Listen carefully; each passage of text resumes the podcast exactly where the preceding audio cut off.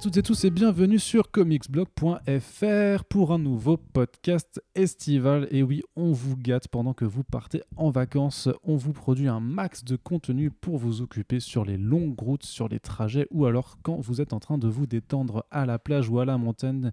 Puisque même si les vacances c'est bien de se reposer, de se couper un peu de tout, franchement se couper des comics ce serait quand même un petit peu dommage.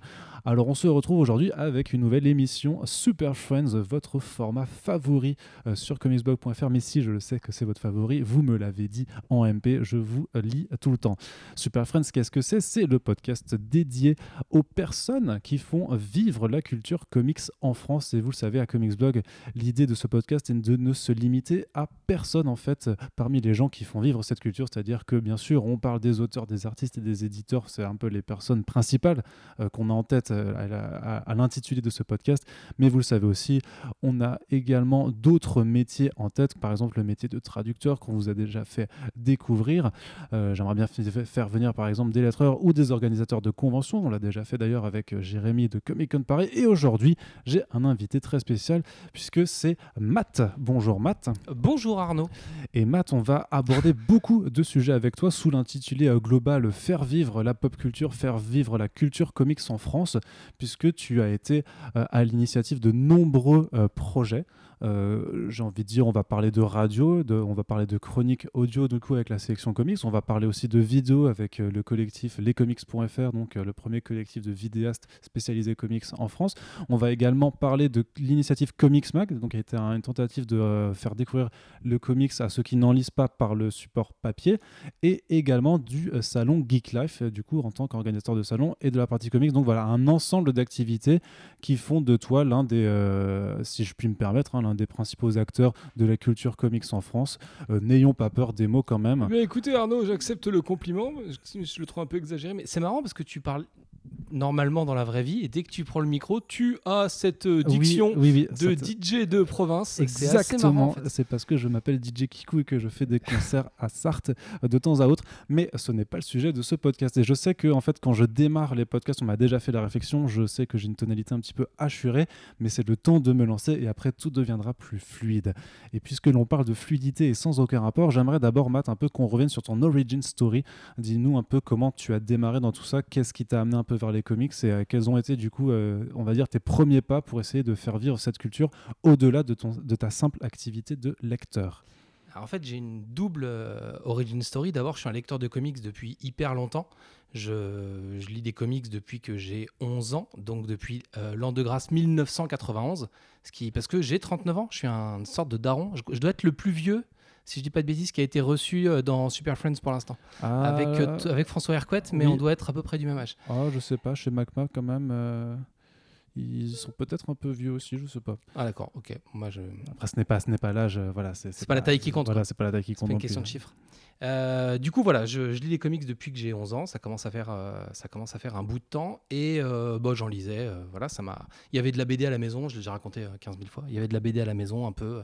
Je lisais du, du Astérix, du Achille Talon, du gros nez, comme on dit entre nous. Et, et puis quand je suis tombé sur mon premier comic, ça m'a beaucoup marqué. C'était des épisodes, alors déjà de Stanley et Jack Kirby dans Thor. Et c'est la première apparition de Adam Warlock. C'est ressorti là chez Panini récemment dans l'intégrale euh, Adam Warlock, c'est les deux premiers épisodes. Donc c'est voilà mon premier euh, contact avec les comics.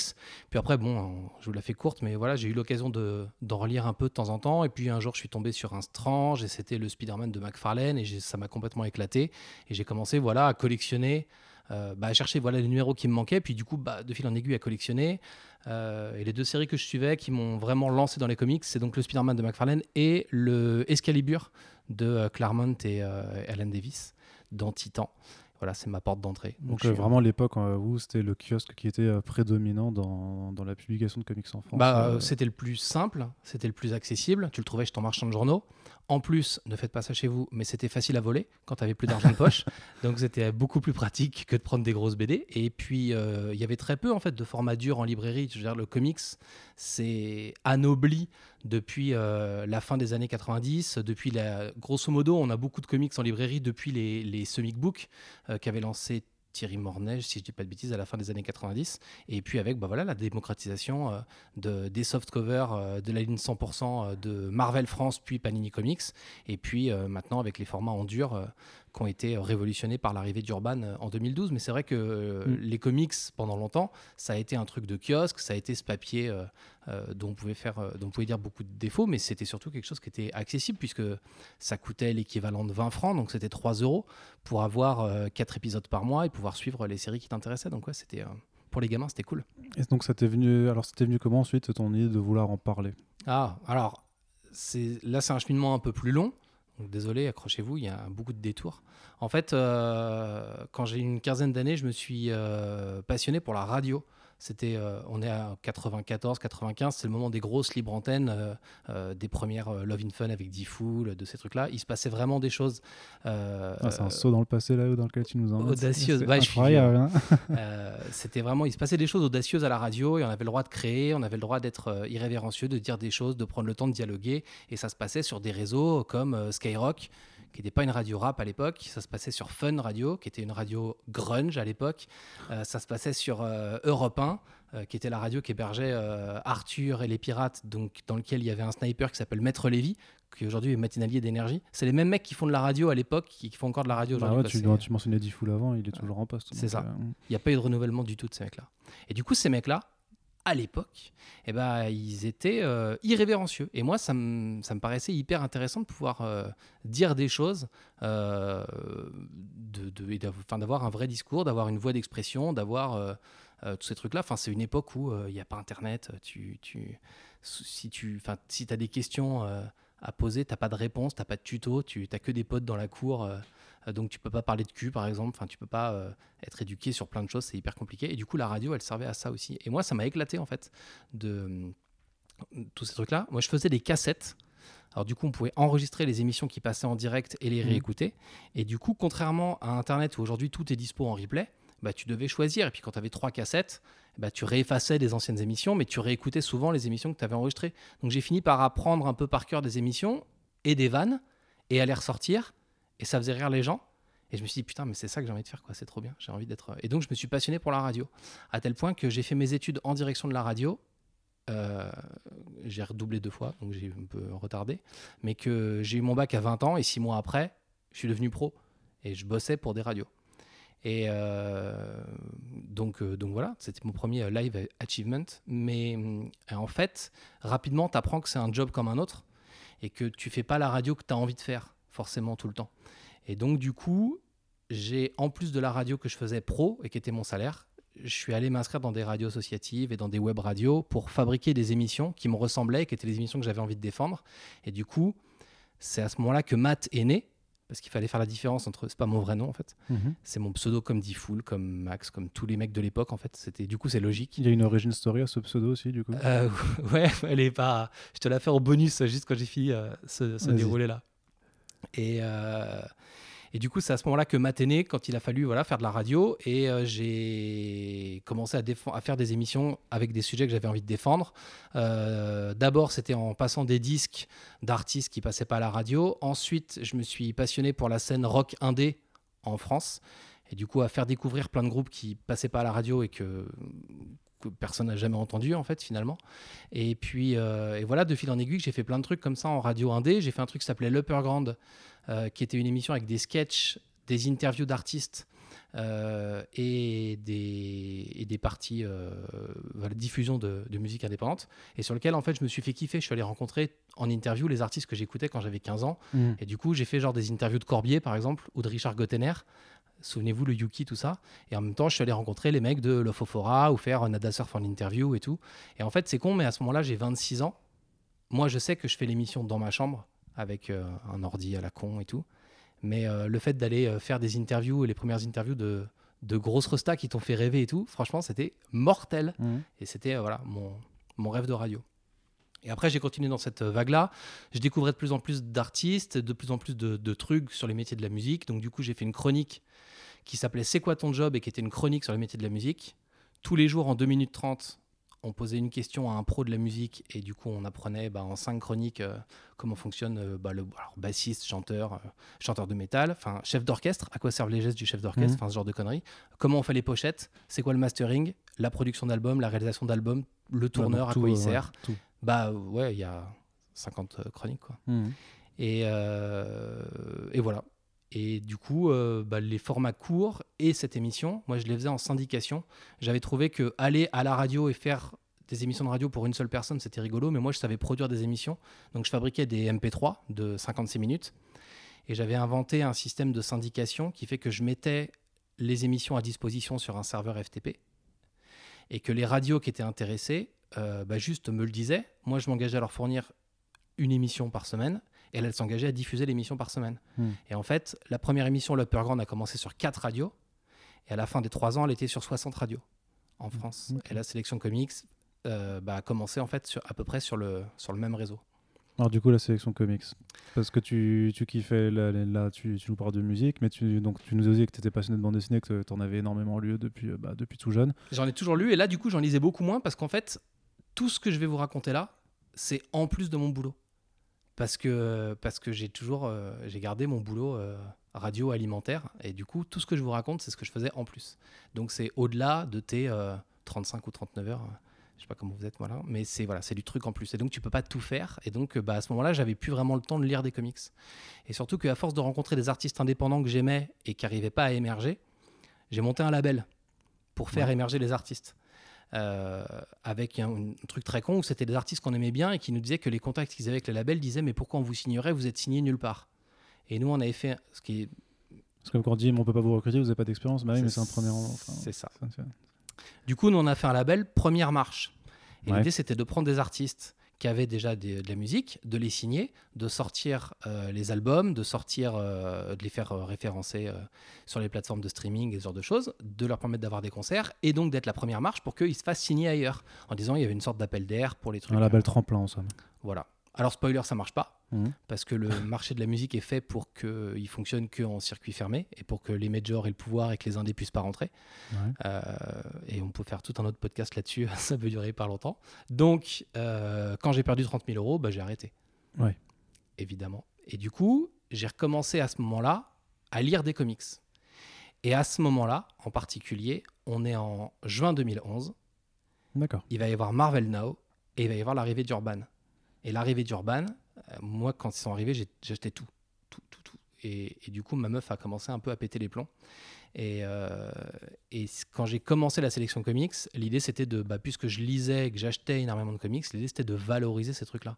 Et donc j'ai enfin trouvé une solution pour euh, bah, valoriser les deux trucs que je savais faire, euh, parler un peu des comics, parce que j'aimais ça, et peut-être faire un peu des chroniques radio. Toujours été important, c'est quoi l'importance pour toi du, du comics en tant vraiment que média, en tant que euh, vraiment la bande dessinée, améri- la bande dessinée américaine dans l'espace culturel euh, C'est quoi l'importance que ça représente pour toi? En fait, je me suis, ja- en fait, je me suis jamais posé la question dans ce truc-là. Dans, je, ça me parle en fait. Je- Il y a une façon de, ra- enfin, dans la façon dont ça raconte les histoires, dans la façon euh, feuilletonnante, dans le fait que ce soit rapide en fait, et que tu pas à attendre euh, Mhm. deux ou trois ans pour avoir un nouvel album. Et puis je suis, euh, j'ai du mal avec la culture asiatique. J'arrive pas à m'identifier en fait. euh. Enfin, typiquement, je trouve que les héros dans leur rapport aux nanas, dans les trucs asiates, dans les mangas, et c'est peut-être une caricature, hein, mais c'est l'image que j'en ai, sont souvent très coincés. Et moi, j'ai envie de leur mettre des petites claques pour dire, mais putain, décoince. Et du coup, en fait, je m'identifie. J'ai du mal à m'identifier aux personnages, à la fois en franco-belge que je trouve trop sage, et euh, dans les, dans les mangas sur lesquels il y a plein de codes culturels que j'ai pas en fait. Et du Ouais. coup, j'ai du mal à. Alors que la culture américaine, en fait, elle infuse depuis euh, des années avec euh, les séries télé, avec euh, tous les films. Avec, Et du coup, quand, quand tu prends bah, la ville de New York, tu la connais, tu as, les, les codes, Mhm. tu as les repères, euh, les super-héros, machin. euh, et puis du coup, bah, j'en lisais depuis longtemps, donc je suis dans ma zone codes de que tu avais de confort. toute façon, ouais, Ouais. Et euh, malgré tout, aujourd'hui, je suis beaucoup plus tourné vers les comics indépendants et moins vers les super-héros. Du coup, c'est une structure qui ressemble plus à la BD européenne, ce qui annule tout ce que je viens de dire finalement. T'as Mais- quand même le, le- le côté feuilletonnant est quand même euh, Ouais. maintenu sur le fait que t'as pas à attendre techniquement 2 à 3 ans euh, entre chaque album, même si tu as certaines séries indé qui effectivement prennent parfois des pauses et qui fait qu'on qu'on les perd un petit peu de vue euh, à ce niveau-là. Mais euh, voilà. Après, je sais pas ce que ça représente dans le paysage. Après, ce que le truc, c'est que dans, le, dans ce que j'ai fait, il y a toujours eu l'idée de mettre dans les mains, les oreilles ou la tête des gens des choses qui n'y sont pas encore. Et par exemple, euh, par exemple, la télé, ça me fait chier. Et, et, et, du coup, tout ce qui est, tout ce qui est euh, mainstream et tout, euh, ça m'emmerde. Et puisque maintenant, bah, ça fait faire 20 ans que je fais, je suis un peu. Être dans la radio, c'est très con, mais être dans la radio, ça veut quand même dire être un peu dans les médias. Et donc, ça veut aussi dire être un peu. savoir comment ça marche et connaître les articulations et tout. Et je vois les ficelles. Et du coup, ça m'énerve. Et, j'ai envie de mettre d'autres choses dans les mains des, des gens. Et par exemple, enfin j'ai exemple factuel, j'ai une collègue qui doit avoir 22 ans et qui se sert aujourd'hui du stream internet pour regarder le flux de TF1. Ouais. Par exemple, mais elle ne regarde pas des flux, genre elle choisit des programmes. Elle se sert d'internet pour regarder ce flux-là, en particulier toute la journée. Hmm. Et du coup, tu dis, parmi toute la profusion de choses que tu as, pourquoi tu regardes que celui-là? En fait, c'est le premier flux qu'elle connaît. Et c'est comme les gens qui sont à Paris, il y a trop de concerts, donc on sort pas. En fait, en province, on dit il se passe rien, on sort pas. Et à Paris, il y a trop de choses, l'offre est trop grande, donc tu sors pas. En fait, il y a tellement de choses aujourd'hui que bah, les gens ont besoin d'avoir des guides et tout ça. Et donc, euh, bah, l'idée, c'était de, d'essayer de donner un peu de lumière à des artistes euh, que, que, que j'aimais, d'essayer de donner un peu de lumière à des BD que j'aimais. De voilà, s'il faut faire des trucs sur les films, on verra euh, par la suite. Mais voilà, l'idée, c'est de toujours de faire rayonner une sorte de, de de ce qu'on appellera, ce que les gens appellent de la sous-culture, quoi, mais d'essayer de donner un peu de, relief à des trucs qui n'auraient pas réussi à trouver leur public. Et si parmi tout ça, eh ben, il y a euh, trois personnes sur 10 000 qui ont euh, acheté euh, un bouquin, ouais, les trois tomes de Haït Fairyland ou enfin voilà, sur les albums que j'ai sortis. j'ai vendu 600 albums, bah, c'est 600 personnes qui n'auraient jamais découvert ce groupe-là, par exemple. Enfin, voilà, c'est, j'aurais fait ma part, quoi. Et ça a été compliqué alors d'amener cette émission particulièrement les, les, les, les, gens étaient réceptifs en fait au fait que tu voulais parler du coup de, comics euh, à la radio? Alors, je vais... La sélection comics, elle a deux vraies vies. Euh, elle a une vie avec les gens de radio et une vie avec le, la scène comics. Euh, la sélection comics, elle est pensée comme un produit radio. Et là, c'est pour ça que je dis on va voir comment fonctionnent les, les médias. C'est une chronique qui fait 2 minutes, pile, 120 secondes. T'as pas le choix, il faut que ce soit un format fixe en radio. Ça, c'est toi qui l'as décidé ou c'était parce que tu savais qu'il y aurait des impératifs euh, en. Parce que je savais que ça marcherait. Parce qu'en fait, personne. Pourquoi il n'y a pas de chronique BD c'est même pas une chronique comics quoi. Il y a même pas de chronique BD nulle part en fait. Il y a un truc vite fait sur France Info, il y a un mec qui va te parler de, mais ça n'existe pas de programme régulier qui te parle de bande dessinée en fait. Même un monde de bulles s'est arrêté sur Public Sénat qui était pourtant une émission euh, thématique et tout. Enfin, ça aurait pu être un rendez-vous. Il y a très très peu. Il y a, il y a, sûrement des initiatives sur les radios indépendantes, mais sur les médias professionnels, il y a voilà, peu ou pas de, de chroniques BD. Et pourquoi? Parce qu'en fait, bah, ils s'en foutent. Il n'y a, pas de, il y a pas de marché. quoi. Donc en fait, la sélection comics, c'est un cheval de Troie. C'est quand même ouf de dire ça en France, alors qu'on est quand même le pays de la BD. Mais... Je vous raconte euh, la réalité des médias. Hein. Mmh, mmh. Le, il a fallu trouver une solution pour que cette chronique elle puisse passer. Et en fait, le fait d'en faire une chronique de deux minutes, bah, en gros, c'est le temps de, la chronique des pronostics hippiques ou de la chronique horoscope ou de la chronique jardinage. C'est une chronique parmi tant d'autres. Et eux, du coup, bah, ces formats courts, ils savent les gérer. Ils savent mettre une chronique de deux minutes entre un bloc de deux disques et un bloc de deux disques pour faire passer le temps. Et donc, du coup, les gens qui ont diffusé la sélection comics pouvaient avoir un intérêt pour la BD, mais il y a plein de gens qui l'ont diffusé parce que ça faisait un programme gratuit que tu pouvais inclure dans ta grille de programme qui était faite de façon un peu pro, enfin ça ressemblait à une vraie chronique radio en fait, et du coup ils l'ont inclus sur leur grille comme ça, et c'est comme ça qu'il y a 50 euh, radios euh, qui se mettent à diffuser le truc. Ce que dire c'est que tu ne faisais pas payer l'accès à la chronique. Ah, tout est gratuit en fait, tout le temps. Et après alors la petite cascade, le secret si vous voulez vous lancer dans la syndication, il y a un organisme qui s'appelle la SCAM, qui est l'équivalent de la SACEM pour les auteurs de, produits multimédia. Si vous arrivez à vous faire enregistrer à la SCAM et que vous arrivez à faire valider vos diffusions radio, vous pouvez gagner un peu d'argent. Et en gros, la sélection comics, 350 épisodes sur euh, un an et demi en quotidienne. En droit d'auteur, ça rapporte 6000 euros. Voilà. Donc c'est pas. Donc alors je fais juste le calcul, mais 350, un an et demi en quotidien, il y a. Tu faisais pas les week-ends alors Ouais, c'est ça.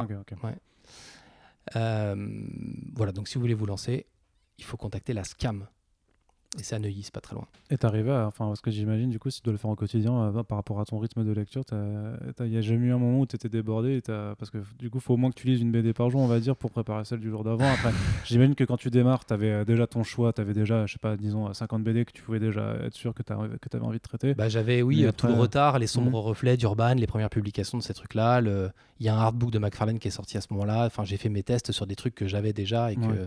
Mais après, oui, j'ai rattrapé, euh, rattrapé le flux. Et après, euh, bah, si, on, on- si on en fait une par jour, 4 semaines, 5 jours, faut que tu chroniques 20 BD. Mais moi, j'avais en plus le, le problème de il fallait que la chronique soit accessible. Donc, il fallait. La promesse que j'avais fait aux radios, c'est on chronique tous les jours une BD qui est dispo en français, partout, donc en librairie, en Fnac et tout. Et le petit défi, qu'on peut lire sans rien connaître aux comics. Ah oui. Donc pour trouver 20 BD qui rentraient dans ce truc-là, alors ce qui m'aidait beaucoup, c'était les New 52, puisqu'il y avait que des numéros 1 en, en indé et, euh, et en DC Comics euh, chez Urban Comics à ce moment-là. Mais, euh, mais voilà, pour trouver euh, dans ce qui était publié quelque chose qui rentrait dans ces, dans ces quatre, dans ces quatre euh, Catégorie. catégories, merci, bah, il fallait passer, oui, entre 30 quand tu avais du bol et 40 BD par mois, quoi. Bon, après, je trichais un peu. Le vendredi, souvent, je faisais euh, euh, l'adaptation euh, en série télé, en jeu vidéo. Enfin, je pouvais gagner un peu de temps comme ça quand Mhm. vraiment j'étais euh, à genoux. Mais ouais, ouais, un, pour le coup, c'est un vrai boulot, quoi. Et, et au bout d'un an et demi, si j'ai arrêté et que je suis passé sur un, sur un autre projet, c'est parce que, encore une fois, je faisais ça en plus de mon boulot. Donc il faut lire, faut acheter d'abord 30 BD par mois. Ensuite, il faut les lire. Ensuite, il faut faire ton choix. Ensuite, il faut écrire ta chronique. Ensuite, il faut la produire. Ensuite, il faut la mettre en ligne. Ensuite, il faut la référencer auprès des radios. Ensuite, il faut faire toute ta partie réseaux sociaux parce que le rayonnement qu'a pu avoir la chronique auprès des fans de comics, auprès des autres sites et auprès des auteurs, euh, elle s'est faite par la version podcast de la radio, donc Mhm. par le fait qu'elle était aussi sur Twitter, par le fait qu'elle était sur Facebook, et donc bah, qu'il fallait que je m'occupe du référencement de tout ça aussi. quoi. Ouais, ça a l'air de représenter une grosse charge de travail. Ouais, ça fait un peu de boulot. euh, Ça fait. euh, Mais après, enfin, souvent, je dis, qu'est-ce que font les gens le week-end? Il y a des mecs qui vont à la pêche, il y a des mecs qui font des, maquettes, il y a des mecs qui, enfin, euh, pardon. Alors juste pour, euh, je dis il y a des mecs souvent. Je, je, je parle comme un chartier en fait. Mais je suis, euh, je suis pro égalité homme-femme, pro LGBT, pro tout ça. Je suis un sale social justice warrior. Enfin voilà. Je... C'est juste un tic de langage. Ouais, c'est des Voilà, sales tics de langage compris. dont j'arrive pas à me débarrasser en fait. Des mecs et des nanas. Voilà. Donc il y a plein de gens qui font des trucs le week-end et pour eux c'est hyper chronophage et, euh, et ils s'investissent dedans, ils mettent énormément de temps parce qu'ils aiment ça. Et je vous renvoie au premier épisode de The Pulse où tu dis que bah, on fait plus quand on bosse dans la presse euh, comics euh, que euh, son temps de travail parce qu'on aime ça et que donc bah, forcément ça déborde. Quoi. Et bah du coup voilà, je sais pas ce que, ce que sont vos loisirs du week-end. Moi le week-end je fabrique des contenus et donc bah, ça me prend un peu de temps. Et puis si tu veux le faire bien, bah, ça te prend un petit peu plus de temps. Et puis à la fin, tu es quand même content d'avoir réussi à faire ce truc-là, parce que le, malgré tout, quand j'ai des succès, quand j'ai euh, 50 radios qui reprennent euh, la sélection comics, quand je suis contacté par euh, Voltage, Vibration et Sud Radio qui veulent euh, un format spécifique de la sélection comics parce que le programme les intéresse, bah moi je suis un peu content, c'est un peu valorisant et je sais que c'est encore une fois un truc que je fais le week-end dans ma chambre. Et, euh, Mm. et donc du coup, bah voilà, c'est un peu euh, l'aboutissement du truc. quoi. Et j'ai l'impression d'avoir servi à quelque chose. J'ai fait parler un peu de comics sur des radios qui de toute façon on n'aurait pas parlé euh, sinon et qu'en parle plus depuis en fait.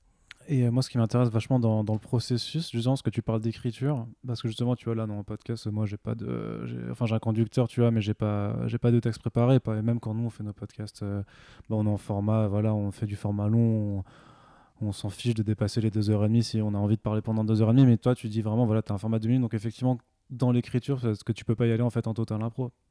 Tu peux pas juste dire j'ai lu cette BD, je sais grosso modo ce que j'ai envie de dire, donc euh, voilà, je, je lance le chronomètre, je parle pendant deux minutes et j'arrête en, en- en me disant ça passe. Bah non, parce qu'il faut que tu structures en fait ce que tu veux dire. Il faut, t'as que deux minutes pour t'exprimer, donc il faut que tu sois hyper euh, efficace, pertinent. Il faut que tu hiérarchises ce que tu as envie de dire.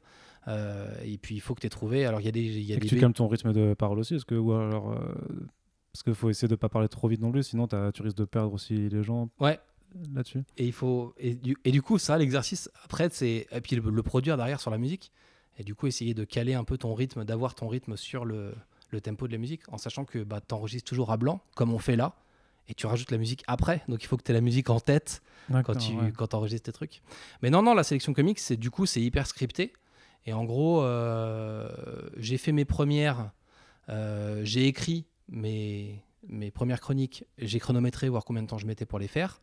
Euh, j'ai vu si j'étais un peu plus long, un peu plus court. Euh, et du coup, bah, quand tu écris sur OpenOffice, en bas, tu as le nombre de mots que tu as mis sur ta page. Ouais. Et donc, je, de mémoire, hein, euh, un épisode de la sélection comique, c'est 380 mots par épisode. Donc, c'était mon, mon, mon truc pour euh, à peu près être dans le temps. Et puis, les fois où tu as parlé trop vite, euh, ou les fois où tu as parlé pas assez vite, il y, a, y a moyen euh, dans les effets spéciaux euh, sonores d'accélérer ou ralentir un peu la voix sans que ça s'entende. Donc, il y a souvent des chroniques qui sont accélérées. Entre, si vous accélérez entre plus 4 ou moins 4%, ça s'entend pas en fait. Donc il y a des chroniques qui sont voilà, jouées comme ça. Puis quand vraiment je dépasse, bah, euh, j'enlève des paragraphes. Et quand vraiment j'ai pas écrit de trucs euh, assez longs, euh, je, bah, je, je mets une connerie à l'intérieur, je mets une blague en fait. Il y a une chronique que j'ai faite, alors je pourrais pas vous dire euh, de mémoire laquelle c'est, mais je sais qu'il y en a une où euh, j'avais pas grand chose à dire sur le comics, donc à la fin il y a une recette de cuisine où je raconte comment faire un, un euh, sans œuf et sans lait.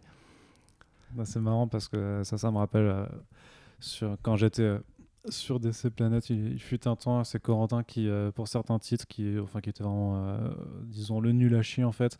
À la fin, c'était tellement euh, casse-couille en fait, parce que en plus c'était des séries qui, euh, not- notamment qui sortent, au, qui, tu sais, qui sortent au format numérique, donc t'as un petit Mhm. épisode toutes les semaines, mais genre leur, euh, je sais pas, leurs adaptations de jeux vidéo, euh, euh, Infinite Crisis, là, leur, leur jeu multijoueur, où à la fin, bah ouais, pareil, ils faisaient des recettes de toast à la mozzarella, je sais pas quoi, et puis ils disaient sinon le truc c'est toujours aussi nul, euh, ne le lisez pas.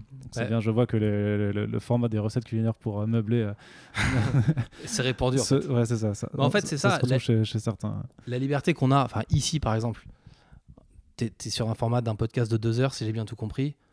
On soit- on- Si- Le Super Friends c'est entre une et deux heures. ouais, Si on, fait, euh, si on fait 1h50, il n'y aura pas de problème. Et si on Bah fait non. 2h15, il n'y aura pas de problème. Vous aurez fait la vaisselle un peu plus longtemps, vous qui nous écoutez, et ce sera tout. Mais euh, quand tu es en radio, Non, si tu peux pas. ouais, 120 ça- secondes, c'est 2 minutes, c'est 120 secondes. C'est Ouais. pas 121 quoi. Et, euh, et du coup, ça se joue vraiment euh, euh, au poil de cul en fait. Parce qu'en fait, le secret de l'autre secret de la sélection comique, c'est que tu peux l'utiliser aussi comme un produit qui n'est pas une chronique valorisée. Alors, je vous explique. Quand tu fais de la radio, là, tu fais- quand tu fais de la radio, ta radio, par exemple, on prend les Fun, les Sky, les Virgin, les. Énergie, ils diffusent depuis Paris. Mais ils diffusent dans votre ville. Et quand vous êtes dans une ville en province, moi au Mans, toi tu viens de Strasbourg, vous entendez des pubs pour des boîtes de nuit ou des endroits qui sont au Mans ou à Strasbourg. Ouais. Bah, comment on fait? Mais en fait, quand vous entendez des pages de pubs dans les radios, d'abord, il y a les pubs qui sont vendues et qui sont les pubs nationales. Et ensuite, souvent, au milieu de la page de pub, ça vous dit retour de la pub dans 15 secondes. Et là, en fait, on bascule et les pubs que vous entendez après, elles sont diffusées que dans votre région. En fait, il y a un créneau qui dure une minute, deux minutes, trois minutes, et qui est un créneau fixe dans lequel chacune des radios met de la pub qu'elle a vendue de façon régionale. Et alors, admettons que Paris nous dise il y a un créneau de trois minutes pour mettre de la pub. À- Strasbourg, on a réussi à trouver trois minutes d'annonceurs et donc on arrive à combler le trou de trois minutes. Mais au Mans, on n'a pas réussi. Alors, qu'est-ce qu'on fait pendant les trois minutes? On met des pubs de Paris? Venez acheter vos jeans euh, dans des boutiques parisiennes? Et ben en fait, à ce moment-là, on met des caches écrans. Et donc, un cache écran, soit c'est un disque qui a été coupé pour faire pile poil à la seconde près la durée du créneau de pub, puisqu'il faut bien mettre du bruit dans le tuyau, soit on prend des chroniques comme la sélection comics. Et par exemple, la sélection comics, ça passait sur vibration. Je peux pas te dire quand, je peux pas te dire où, je peux pas te dire à quelle heure, parce qu'en fait, elle servait de cache écran. Quand Vibra avait pas réussi à vendre des pubs en local, il y avait à la place la sélection comics. Ce qui fait que bah, euh, dans les régions où il n'y avait pas beaucoup de pubs, elle passait cinq fois par jour, et dans les régions où on vendait beaucoup de pubs, elle passait pas du tout. Mais Ouais, tu dis que c'est pas valorisé du coup, puisque. bah, en fait, c'est pas considéré pour eux comme un programme. euh, comme un programme. C'est pas considéré comme du contenu pour eux. C'est euh, c'est un. Ils ont mis du son dans le tuyau à ce moment-là. Alors moi, ça m'arrange parce que ça me permet d'avoir un vecteur pour diffuser ce que j'avais envie de dire. Et puis commercialement, c'est intéressant de dire que je suis diffusé sur les réseaux nationaux. Mais pour, euh, c'est un peu un abus de langage. Voilà. J'ai arrêté en 2014, donc on peut balancer un peu les dossiers maintenant à l'envers du décor. Je- C'est un peu un abus de langage. Et voilà, après, euh, c'est le jeu. Euh, en gros, eux, ils avaient besoin d'un programme de comblage.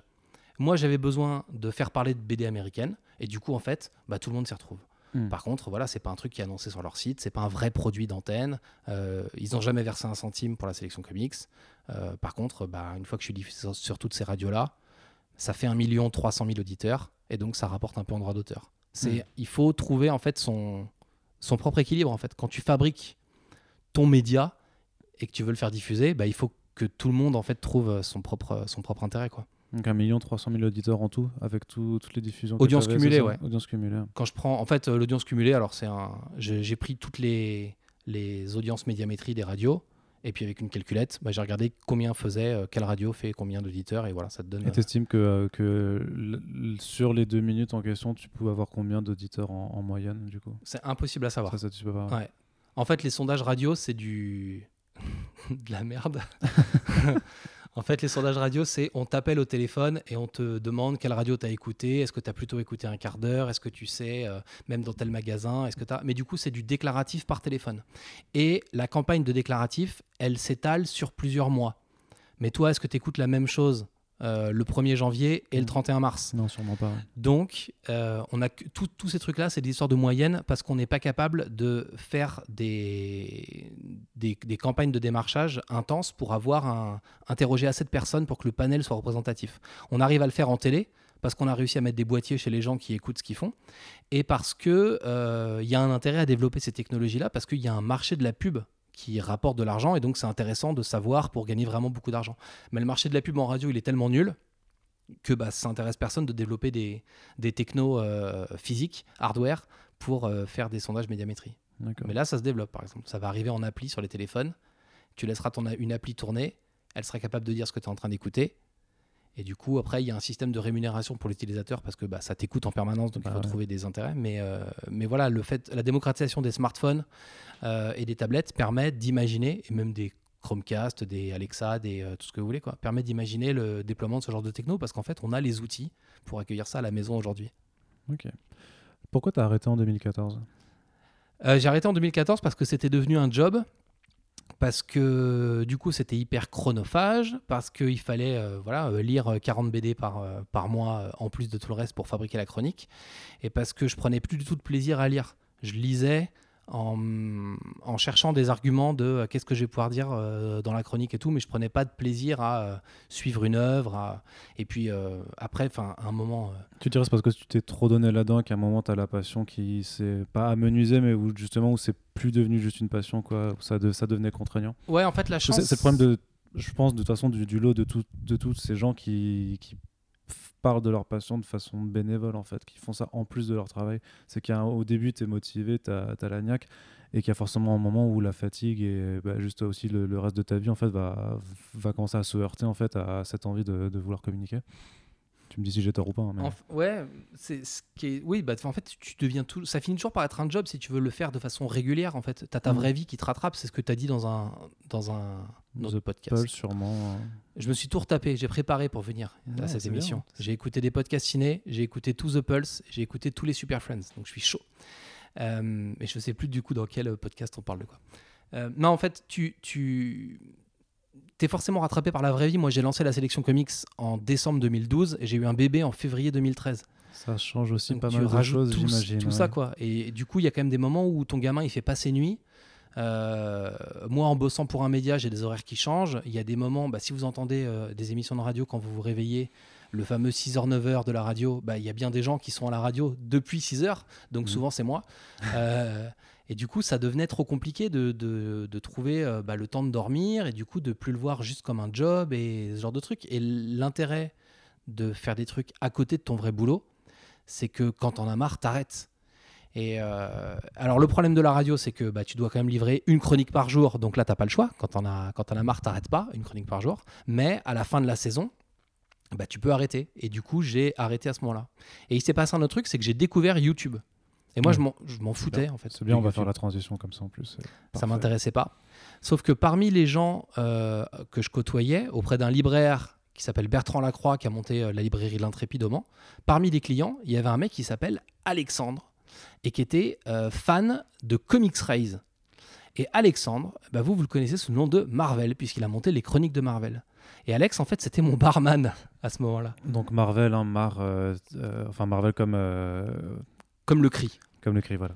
Mar, plus loin, Comme le premier. avec deux E. Celui de Roy Thomas. Donc la chaîne YouTube Les Chroniques de Marvel, on a un peu commencé ensemble parce que moi je l'ai rencontré à, peu près à ce moment-là, dans le courant de l'année 2013 je pense. Euh, lui il m'a parlé de... On s'est rencontrés du coup à la librairie. Euh, lui il, euh, il s'intéressait à YouTube. Euh, il m'a parlé de, de- d'un mec qui faisait Comics Raise donc, sur YouTube, qu'il aimait bien. Moi je lui ai dit que bah, j'avais lancé la sélection comics. Il a dit qu'il ça l'intéressait de lancer des chroniques et tout. Et en fait tout ça, ça s'émulsionne ensemble. Lui il me fait découvrir YouTube et je découvre qu'il y a des trucs intéressants sur YouTube.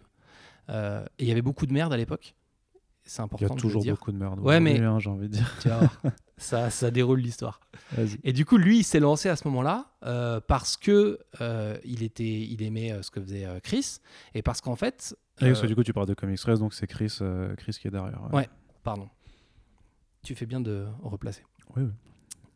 Et du coup, bah voilà, moi je lui ai dit, mais en fait, c'est possible, quoi. Fais tes trucs. C'est, moi, j'ai fait diffuser mes trucs en radio. Si YouTube c'est ton truc, voilà quoi. Et en fait, on a commencé un peu ensemble. Euh, voilà. Donc moi, il m'a fait découvrir YouTube et moi, je l'ai un peu aidé à se lancer. Et aujourd'hui, bah, euh, enfin, C'est voilà. quoi ce que tu vois comme avantage du coup avec ce créneau-là particulier, le, le format vidéo et le fait d'être sur YouTube qui est quand même, en plus d'être une plateforme d'hébergement de vidéos, une forme de réseau social maintenant qui est quand même bien bien euh, bien propre à elle par rapport à, à ce qu'on peut retrouver sur les autres Mm. réseaux sociaux et même par rapport au, juste au vecteur des sites internet. Moi, je déteste YouTube en tant que plateforme. Ok. Voilà. C'est quand même curieux, mais c'est euh, dit. Euh, mais je, me, je, le- je le savais pas en fait à l'époque. Euh, ce qui est le seul truc qui est intéressant là-dedans, j'ai un problème avec l'hégémonie en fait, et le fait que YouTube ce soit la seule plateforme de vidéo et qu'elle ait écrasé tout le monde et que et que tu puisses Ah, pas Enfin, trouver. maintenant, oui, c'était peut-être un peu moins vrai justement quand tu as commencé à découvrir, parce que Dailymotion avait quand même un ah bah moi j'ai commencé sur Dailymotion euh, ouais. par exemple. ouais.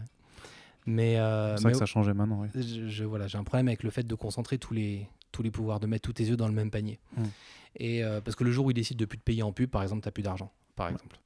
Euh, et du coup, ce que j'ai trouvé hyper intéressant là-dessus, c'est que encore une fois, c'était comme la radio dans les années 80 quand ça a ouvert. En fait, tout le monde pouvait acheter un petit émetteur et faire de la radio et démocratiser ton truc. Et c'était assez accessible et simple. Et en fait, euh, YouTube, c'est pareil, c'était un peu accessible et simple. Et à partir du moment où tu avais une webcam ou euh, un appareil photo sur ton, sur ton smartphone, et bah, tu pouvais poster des vidéos. Et ça a permis à plein de gens d'essayer, de prendre la parole, de se lancer. De, et, et- et ça, permet de, ça permettait de donner euh, un espace de visibilité à des créateurs de contenu qui n'auraient jamais eu de visibilité euh, en dehors de ça. Si tu fabriquais des petites vidéos en stop motion, en pâte à modeler dans ta chambre, par exemple, tu pouvais les montrer à personne avant que les plateformes de diffusion de vidéos existent. Et, euh, et de ce point de vue-là, bah, moi, je trouvais ça hyper intéressant. Quoi. C'est vrai que techniquement, c'est l'utopie un peu de- dans, dans l'idée. C'est de dire vraiment, vous êtes des créatifs, vous avez des idées, vous, vous avez envie de parler de quelque chose, vous pouvez le faire, Non, vous mais- pouvez vous exprimer. Sur le papier, c'est génial. Toute la techno Mm. est utopique. Tu, quand tu crées Internet, tu crées la, la, le plus grand accès au savoir mondial. Et tu peux le trier, le retrouver et tout. T'inventes, tu t'inventes de mémoire, c'était Google. c'était un truc militaire, je crois, quand ça a été créé à la base. C'était pour une utilisation militaire, mais. euh, Bah, quand, quand nous, ça a été démocratisé. enfin, nous, oui, c'est euh, sûr, c'est sûr. Bah, la- la- l'accès à la DSL, tout ça. c'est- Et, et du coup, à la fin, ça sert à regarder de la, du piratage de vidéos porno et des, et des gifs de chatons. Euh, quand les réseaux sociaux apparaissent, les réseaux sociaux, c'est un truc de tri au début qui te permet de rencontrer des gens et qui te permet de garder le contact avec euh, les sites d'information via les flux RSS, les sites d'information que tu aimes bien. Enfin, c'est un truc un peu positif. Et quoi. les gens qui sont partis vivre à l'autre bout du monde. Et tes, voilà, et tes potes que tu vois plus, et tu as des photos, tu as des trucs, c'est assez simple à utiliser. C'est pas du tout, la techno, elle a pas du tout été inventée pour qu'on fasse euh, euh, des pétitions pour la Snyder Cut ou que- ou qu'on s'engueule parce que machin a fait un avis et que t'es pas d'accord avec lui. Enfin, Aujourd'hui, ne perdez pas votre temps à vous engueuler avec les gens qui postent sur Internet des choses que vous n'aimez pas. Faites-le. Il n'y a rien de plus facile que d'ouvrir ton blog sur WordPress, un notepad, t'ouvres même un Wix ou un truc, ou de, de poster des micro-chroniques euh, euh, en vidéo sur Instagram ou sur ce que tu veux. Aujourd'hui, vous avez les moyens de le faire. Donc arrêtez de perdre votre temps à vous engueuler avec les gens qui, selon vous, de- font de la merde. Faites-le. Et c'est aussi simple que ça. Et en fait, euh, mon passage à YouTube et à la vidéo, et du coup à la suite du truc, euh, vient de là. En fait, en regardant ce qui se passait sur, euh, sur YouTube, moi, j'étais pas satisfait. Il y avait, il y avait des trucs euh, bien, marquants et tout. Enfin, par exemple, il y avait euh, Comic Place qui existait déjà, avec Thomas qui faisait des vidéos de, de review et ce genre de choses. Ouais, donc Thomas Rivière, euh, Ouais. qui tient la librairie Original, Original Comics, maintenant. Et Thomas, enfin qui fait toujours des vidéos d'ailleurs. Oui, qui continue à faire des vidéos, qui vient de lancer un, format qui s'appelle le Journal des comics, si je dis pas de bêtises. Ça, c'est il est allé, euh, il allait faire de la concurrence à, à Comi. Ouais, prend peur comme idée comics. Et, euh, et du coup, euh, enfin ouais, il y avait- il y avait ce mec-là euh, qui, a beaucoup. Thomas a beaucoup de défauts dans sa communication avec les gens. Et moi, dans la, je le, pour le côtoyer dans la vraie vie, c'est un mec que j'aime vraiment en fait. Même si euh, politiquement, je suis absolument pas d'accord avec lui et qui m'énerve dès qu'il se met à, à s'engager. C'est un vrai, euh, un vrai mec qui allait jusqu'au bout de son truc et qui aime les comics et qui, euh, avec tous ses mauvais côtés, encore une fois, et je peux comprendre qu'il agace plein de gens, mais euh, c'est un mec qui aimait vraiment les comics et qui s'est mis à éditer des comics et qu'en a parlé et qui a ouvert une boutique et qui allait jusqu'au bout du délire en fait. Et voilà. Donc en plus d'être un mec qui dure puisqu'il est là depuis hyper longtemps, il y avait déjà voilà, des mecs comme Chris de Comics Raise, il y avait Mister Yanda qui était euh, déjà sur internet, il y avait euh, V pour Valentin euh, qui parlait un peu de comics, ce genre de choses. Et puis à côté de ça, il y avait euh, toute une galerie de mecs euh, qui faisaient de la review en se filmant en selfie avec leur téléphone, à insulter Panini parce que euh, les histoires étaient pas bien et que quand même ça coûtait 4,80€ et que c'était de la merde et tout. T'imagines maintenant? Et, et franchement, euh, moi je voyais ces trucs-là et c'était pas, je me disais, c'est quand même dingue que le, ces mecs-là fassent de l'audience. Et du coup, je me suis dit, tous les vidéastes que j'aime bien, ils ont très peu d'audience. Et peut-être qu'on pourrait trouver un système de vase communicant qui fait que si tu suis Mister Yanda, on pourrait trouver quelque chose pour que lui, à la fin de sa vidéo, il te parle d'autres vidéastes que j'estime de qualité. Et c'est tout est subjectif, hein, mais que j'estime de qualité. Donc mon intérêt, c'était que bah, Chris, par exemple, de Comics Race, qui avait les plus grosses audiences, à la fin de sa vidéo parle de Marvel, qui avait des audiences un peu plus confidentielles à l'époque, euh, que Marvel, à la fin de sa vidéo, parle de V pour Valentin, que V pour Valentin parle de Mister Yanda. Et du coup, il a fallu réunir tous ces gens-là sous une sorte de bannière euh, commune. Et la bannière commune, bah, c'est devenu, euh, c'était une marque qui s'appelait lescomics.fr. Et donc, il y a un collectif de vidéastes, le premier collectif de vidéastes de France, pour les comics. Est-ce que ça a marché Est-ce que les, vases communicants ça fonctionne vraiment ou pas non. Non. Les vases communicants, ça fonctionne pas euh, si tu le fais comme je l'ai fait. Les vases communicants, ça fonctionne pour plein d'autres gens euh, parce qu'il y a des techniques de référencement que j'ai appris après euh, sur YouTube. Et, et voilà. Alors, lescomics.fr, moi j'en suis hyper content parce que je pense que l'idée était bonne, parce que j'ai découvert plus tard que euh, l'idée de faire des trucs collectifs existait. Donc quand je me suis lancé, j'avais, j'étais persuadé d'avoir euh, inventé Internet, tu vois. Mais en fait, euh, il y avait plein de trucs. Enfin, il y a Prestart Button, par exemple, qui avait été lancé par Punky, dans lequel il y avait le joueur du grenier à l'époque, enfin, ce genre de trucs. Mhm. Après, il y a plein d'autres collectifs. Il y a plein de ligues, il y a de, de collectifs, de trucs qui se montent. Donc, donc voilà, l'idée, l'idée appartient à Internet. Euh, et du coup, bah, euh, malgré tout, ça a permis quand même d'imposer une marque avec une sorte de standard, avec des mecs qui, alors techniquement, rien n'est jamais parfait. hein, mais euh, qui écrivaient leurs vidéos, qui euh, voulaient transmettre quelque chose de particulier, qui produisaient un peu leurs vidéos et qui avaient un autre standard que simplement des mecs euh, bah, qui se filment en selfie ou qui font du play-stop. ou, Enfin, typiquement, il y avait plein de vidéos sur YouTube à ce moment-là qui étaient du format de 20 minutes. Parce qu'en fait, au bout de 20 minutes, ton appareil photo, il coupe la vidéo. Donc, c'était le Mhm. format roi. Quoi. Donc, nous, on a apporté euh, le fait de bah, faire un peu de montage, de faire un peu euh, tous ces trucs-là. Et euh, voilà. Et du coup, moi, je suis assez content de ça.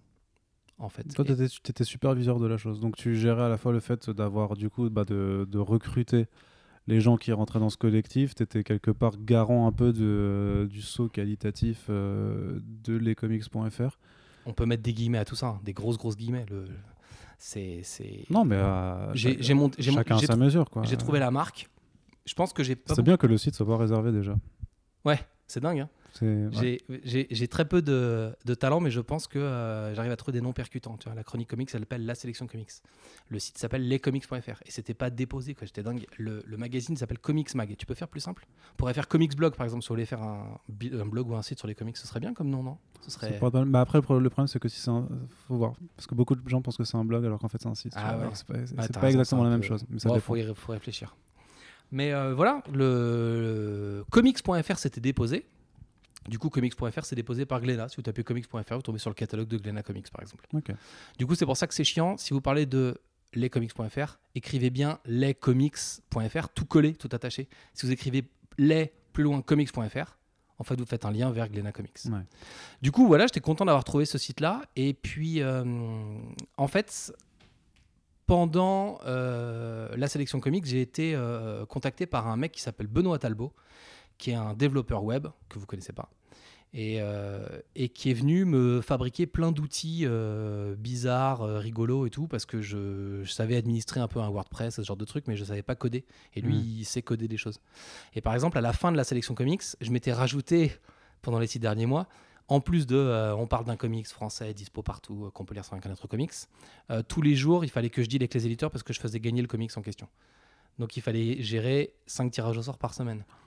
Et donc c'est lui qui m'avait fait une moulinette.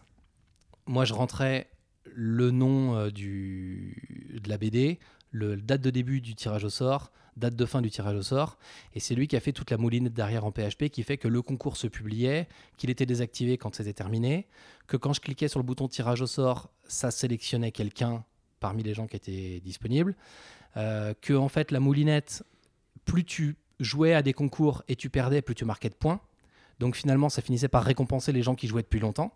Euh, que si tu avais gagné, bah, tu pouvais pas regagner avant euh, deux mois, je crois, quelque chose comme ça, de façon à ce que ce soit pas toujours, même par hasard, les Ouais, mêmes qui gagnent. ouais. Euh, du coup, c'est lui qui m'avait fabriqué toutes ces, tous ces trucs-là. Et donc, moi, j'avais dit, j'en ai un peu marre de bosser tout seul, faudrait qu'on voit un truc, imaginer un peu la suite et tout. En discutant avec lui, en cherchant des noms, je dis, bah, lescomics.fr, je vais voir. Pouf, je vois que c'est dispo, je l'ai enregistré direct. Et donc, j'ai acheté le nom de domaine. Et à ce moment-là, je dis, bon, qu'est-ce qu'on fait? Avec ça Et du coup, bah, on a lancé le truc comme ça, en fait, réunir les vidéastes, trouver une solution. Donc, au début, c'était juste un site de référencement de vidéos des Ouais. différents membres du collectif.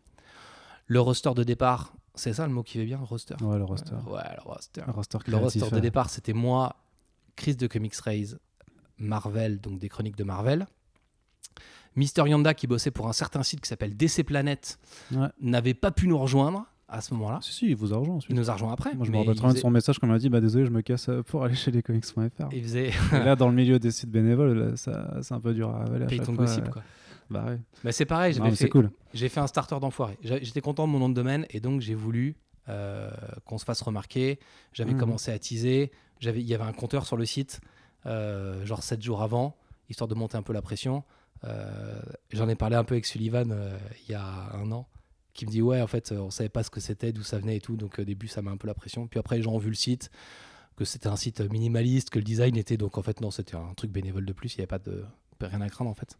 Et, et en fait, voilà, l'idée au début, c'était voilà, de réhéberger euh, ces trucs-là. Après, j'ai compris que euh, si tu voulais être référencé, bah, les vidéos, ça suffisait pas, il fallait mettre un peu de texte. Donc, on a commencé à mettre un peu euh, de contenu textuel et tout. ouais. Et puis, euh, pendant la PCE de 2016, euh, on a discuté avec, euh, avec Sullivan Rowe, donc qui est l'ancien chef de Comics Blog et qui, est- qui aimait bien certaines des vidéos du truc et qui avait proposé de réhéberger des vidéos euh, du coup sur Comics Blog. Et en fait, on est devenu un peu le pôle vidéo de Comics Blog. On a fermé le premier lescomics.fr qui a existé, je sais pas, 8 mois, 9 mois, un truc comme ça. Et du coup, on hébergeait directement nos vidéos ici. Et puis, et puis après, il y a eu plein d'histoires avec.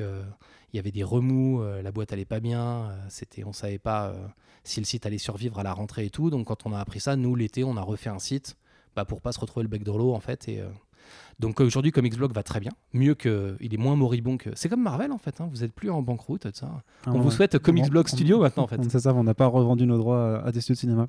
Pourtant, ils n'étaient pas intéressés par l'adaptation de ma vie en- sur grand écran, mais bon. Curieux. Ça, Curieux choix. ça peut venir. Pourtant, il y a de l'action, il y, a il y a du drame, je sais pas. Il faut que les effets spéciaux se modernisent un peu pour que ça puisse pour marcher. ça, ouais. Et euh, bref, voilà. Et du coup, on a monté à ce moment-là euh, la V2 euh, de lescomics.fr. Et là, ce qui est en ligne aujourd'hui, c'est la V3 de lescomics.fr. Et, du coup, et du coup, juste, je, je- moi, je suis hyper content d'un truc là-dedans, c'est qu'on a, on a essayé. Moi, je me suis jamais senti par rapport à ça en concurrence avec personne. Euh, parce qu'on a, on a tous un ton particulier, parce qu'on va pas avoir, euh, on, a, on a plutôt des, des reviews et ce genre de trucs, on a très peu de dossiers d'analyse, on a très peu de, de, de trucs de fond et tout, et voilà, et aujourd'hui, enfin, moi je suis, je, je suis ou j'ai été euh, lecteur de, euh, de Comics Blog, de MDCU, de Mighty Blog, de DC Planet, de tout ce que tu veux, et en fait, il y, y a un peu de la place pour tout le monde, on a tous une spécificité, donc... oui, puis euh, ça dépend de ton affinité avec chacun des médias, de chacune des voix, de ce que tu as, de ce que as envie de trouver aussi. Quoi. Et puis il y a une vraie bienveillance, quoi, en fait. C'est-à-dire que nous, euh, on a eu des coups de main, tu vois. Enfin, Thomas, euh, il m'a aidé à faire connaître la sélection comics. euh, euh, Thomas Rivière. mecs, euh, Thomas Rivière, pardon, de Comics Place. Euh, les mecs qui faisaient euh, Génération Strange, qui faisaient Comics Wire, euh, les mecs qui faisaient Comics Blog à l'époque étaient voilà des gens sur qui sur qui on pouvait s'appuyer, qui avait une vraie il y avait une vraie solidarité. Parce que tu n'as pas encore fait grand chose pour moi, mon petit Arnaud? mec, Ouais, oui, ça en est là. T'as raison. on est là et attends, bah on va continuer de dérouler. Mais si, si, moi je, je sais ce que je fais avec les gens et pour les gens. Donc, non, euh, mais je plaisante. Je sais bien que je plaisante. et, euh, Mais il y a une vraie bien. En fait, ce qui est marrant, c'est y a une vraie bienveillance autour de ça. Il y a, on peut. tu trouves vraiment? Il y a, il y a une nouvelle génération qui a débarqué et qui est une génération euh, aujourd'hui qui est. euh, Ça, c'est les deux, deux cons, deux vieux cons sur un canapé qui discutent. Ouais. J'ai 40 ans. Il y a une nouvelle génération. Non, mais il les- C'est une histoire de mode, tu vois. Aujourd- Aujourd'hui, moi, j'ai arrêté les comics.fr parce que le tr- on a lancé le truc en 2014. sont- T'as arrêté il y a un an, non C'est ça? Là, vous avez compris, il y a eu plusieurs vies. Euh, moi, en fait, j'en avais marre d'avoir euh, ce qui s'est passé. J'en avais marre d'avoir un pied dans mon vrai boulot et un pied dans lescomics.fr. Et donc, j'ai pris un congé sabbatique. Un congé sabbatique, c'est que tu vas pas bosser pendant six mois et que t'es pas payé pendant six mois. Et donc, je voulais faire que lescomics.fr pendant six mois pour aller au bout du délire, en fait. Oui. Et voir si on pouvait faire grossir le truc euh, jusqu'à machin. Du coup, j'ai refait le site tout l'été, j'ai bossé avec le avec l'équipe. Je te fais une parenthèse aussi là-dessus, mais c'est aussi à ce moment-là, ou peut-être déjà avant, où en fait tu as élargi les, les horizons, parce qu'à la base tu te présentais comme un collectif de vidéastes, mais très rapidement, au final, sur le site, on a commencé à retrouver d'autres contenus, enfin du contenu écrit aussi, notamment pour Ah le oui. rapport de la review, et du contenu audio sous la forme de podcast. En fait, quand on est parti de Comics Blog et qu'on a remonté euh, la V2 du site, puisqu'il fallait qu'on ait du texte pour euh, faire du pour avoir un peu de parce que Google, Google mange que du texte. Tu peux mettre toutes les vidéos que tu veux. On était juste un agrégateur de vidéos YouTube c'était pas intéressant. Donc il a fallu Mhm. qu'on ait des reviews. Et donc à ce moment là c'est là qu'on a recruté des reviewers. Il y a il y a Kit Fisto par exemple que j'ai volé à Comics Blog qui postait des articles de ouf sur son blog sur Comics Blog Oui, sur le blog 9e art notamment, je crois. Ouais. Mm, mm, mm. et du coup bah je lui ai dit bah c'est pas mis en avant sur le blog euh, viens le faire chez nous C'est moi que le mec se, se, se- se plaide coupable, quoi. J'ai Bah volé, j'ai volé des rédacteurs. Mais tu sais, c'est. euh, je trouvais. Il y a un truc que je trouve. Bah, en fait, j'ai beaucoup aimé le podcast que tu as fait avec Sullivan sur euh, The Pulse, là. Ouais. Sur l'histoire de Comics Blog et tout. Et je trouve que c'est. Enfin, il n'y a pas d'enjeu, tu vois. C'est pas mon. C'est pas mon vrai taf. Il n'y a, pas de thune. Il y a juste. euh, C'est. On est. Du coup, moi, j'ai aucun intérêt à te bullshiter à te dire. euh, s'il faut parler d'argent, on parlera d'argent, tu vois. Il y a pas de. Je, vous raconte ce qui s'est passé. Et mon but, c'est pas de vous, de vous raconter une histoire euh, merveilleuse de. comment j'ai réussi dans les comics, puisque, spoiler, c'est que des projets qui, bon, au final, sont tous arrêtés. Mais, mais, mais voilà, le but, mon but, c'est de dire, si vous avez envie de le faire, faites-le.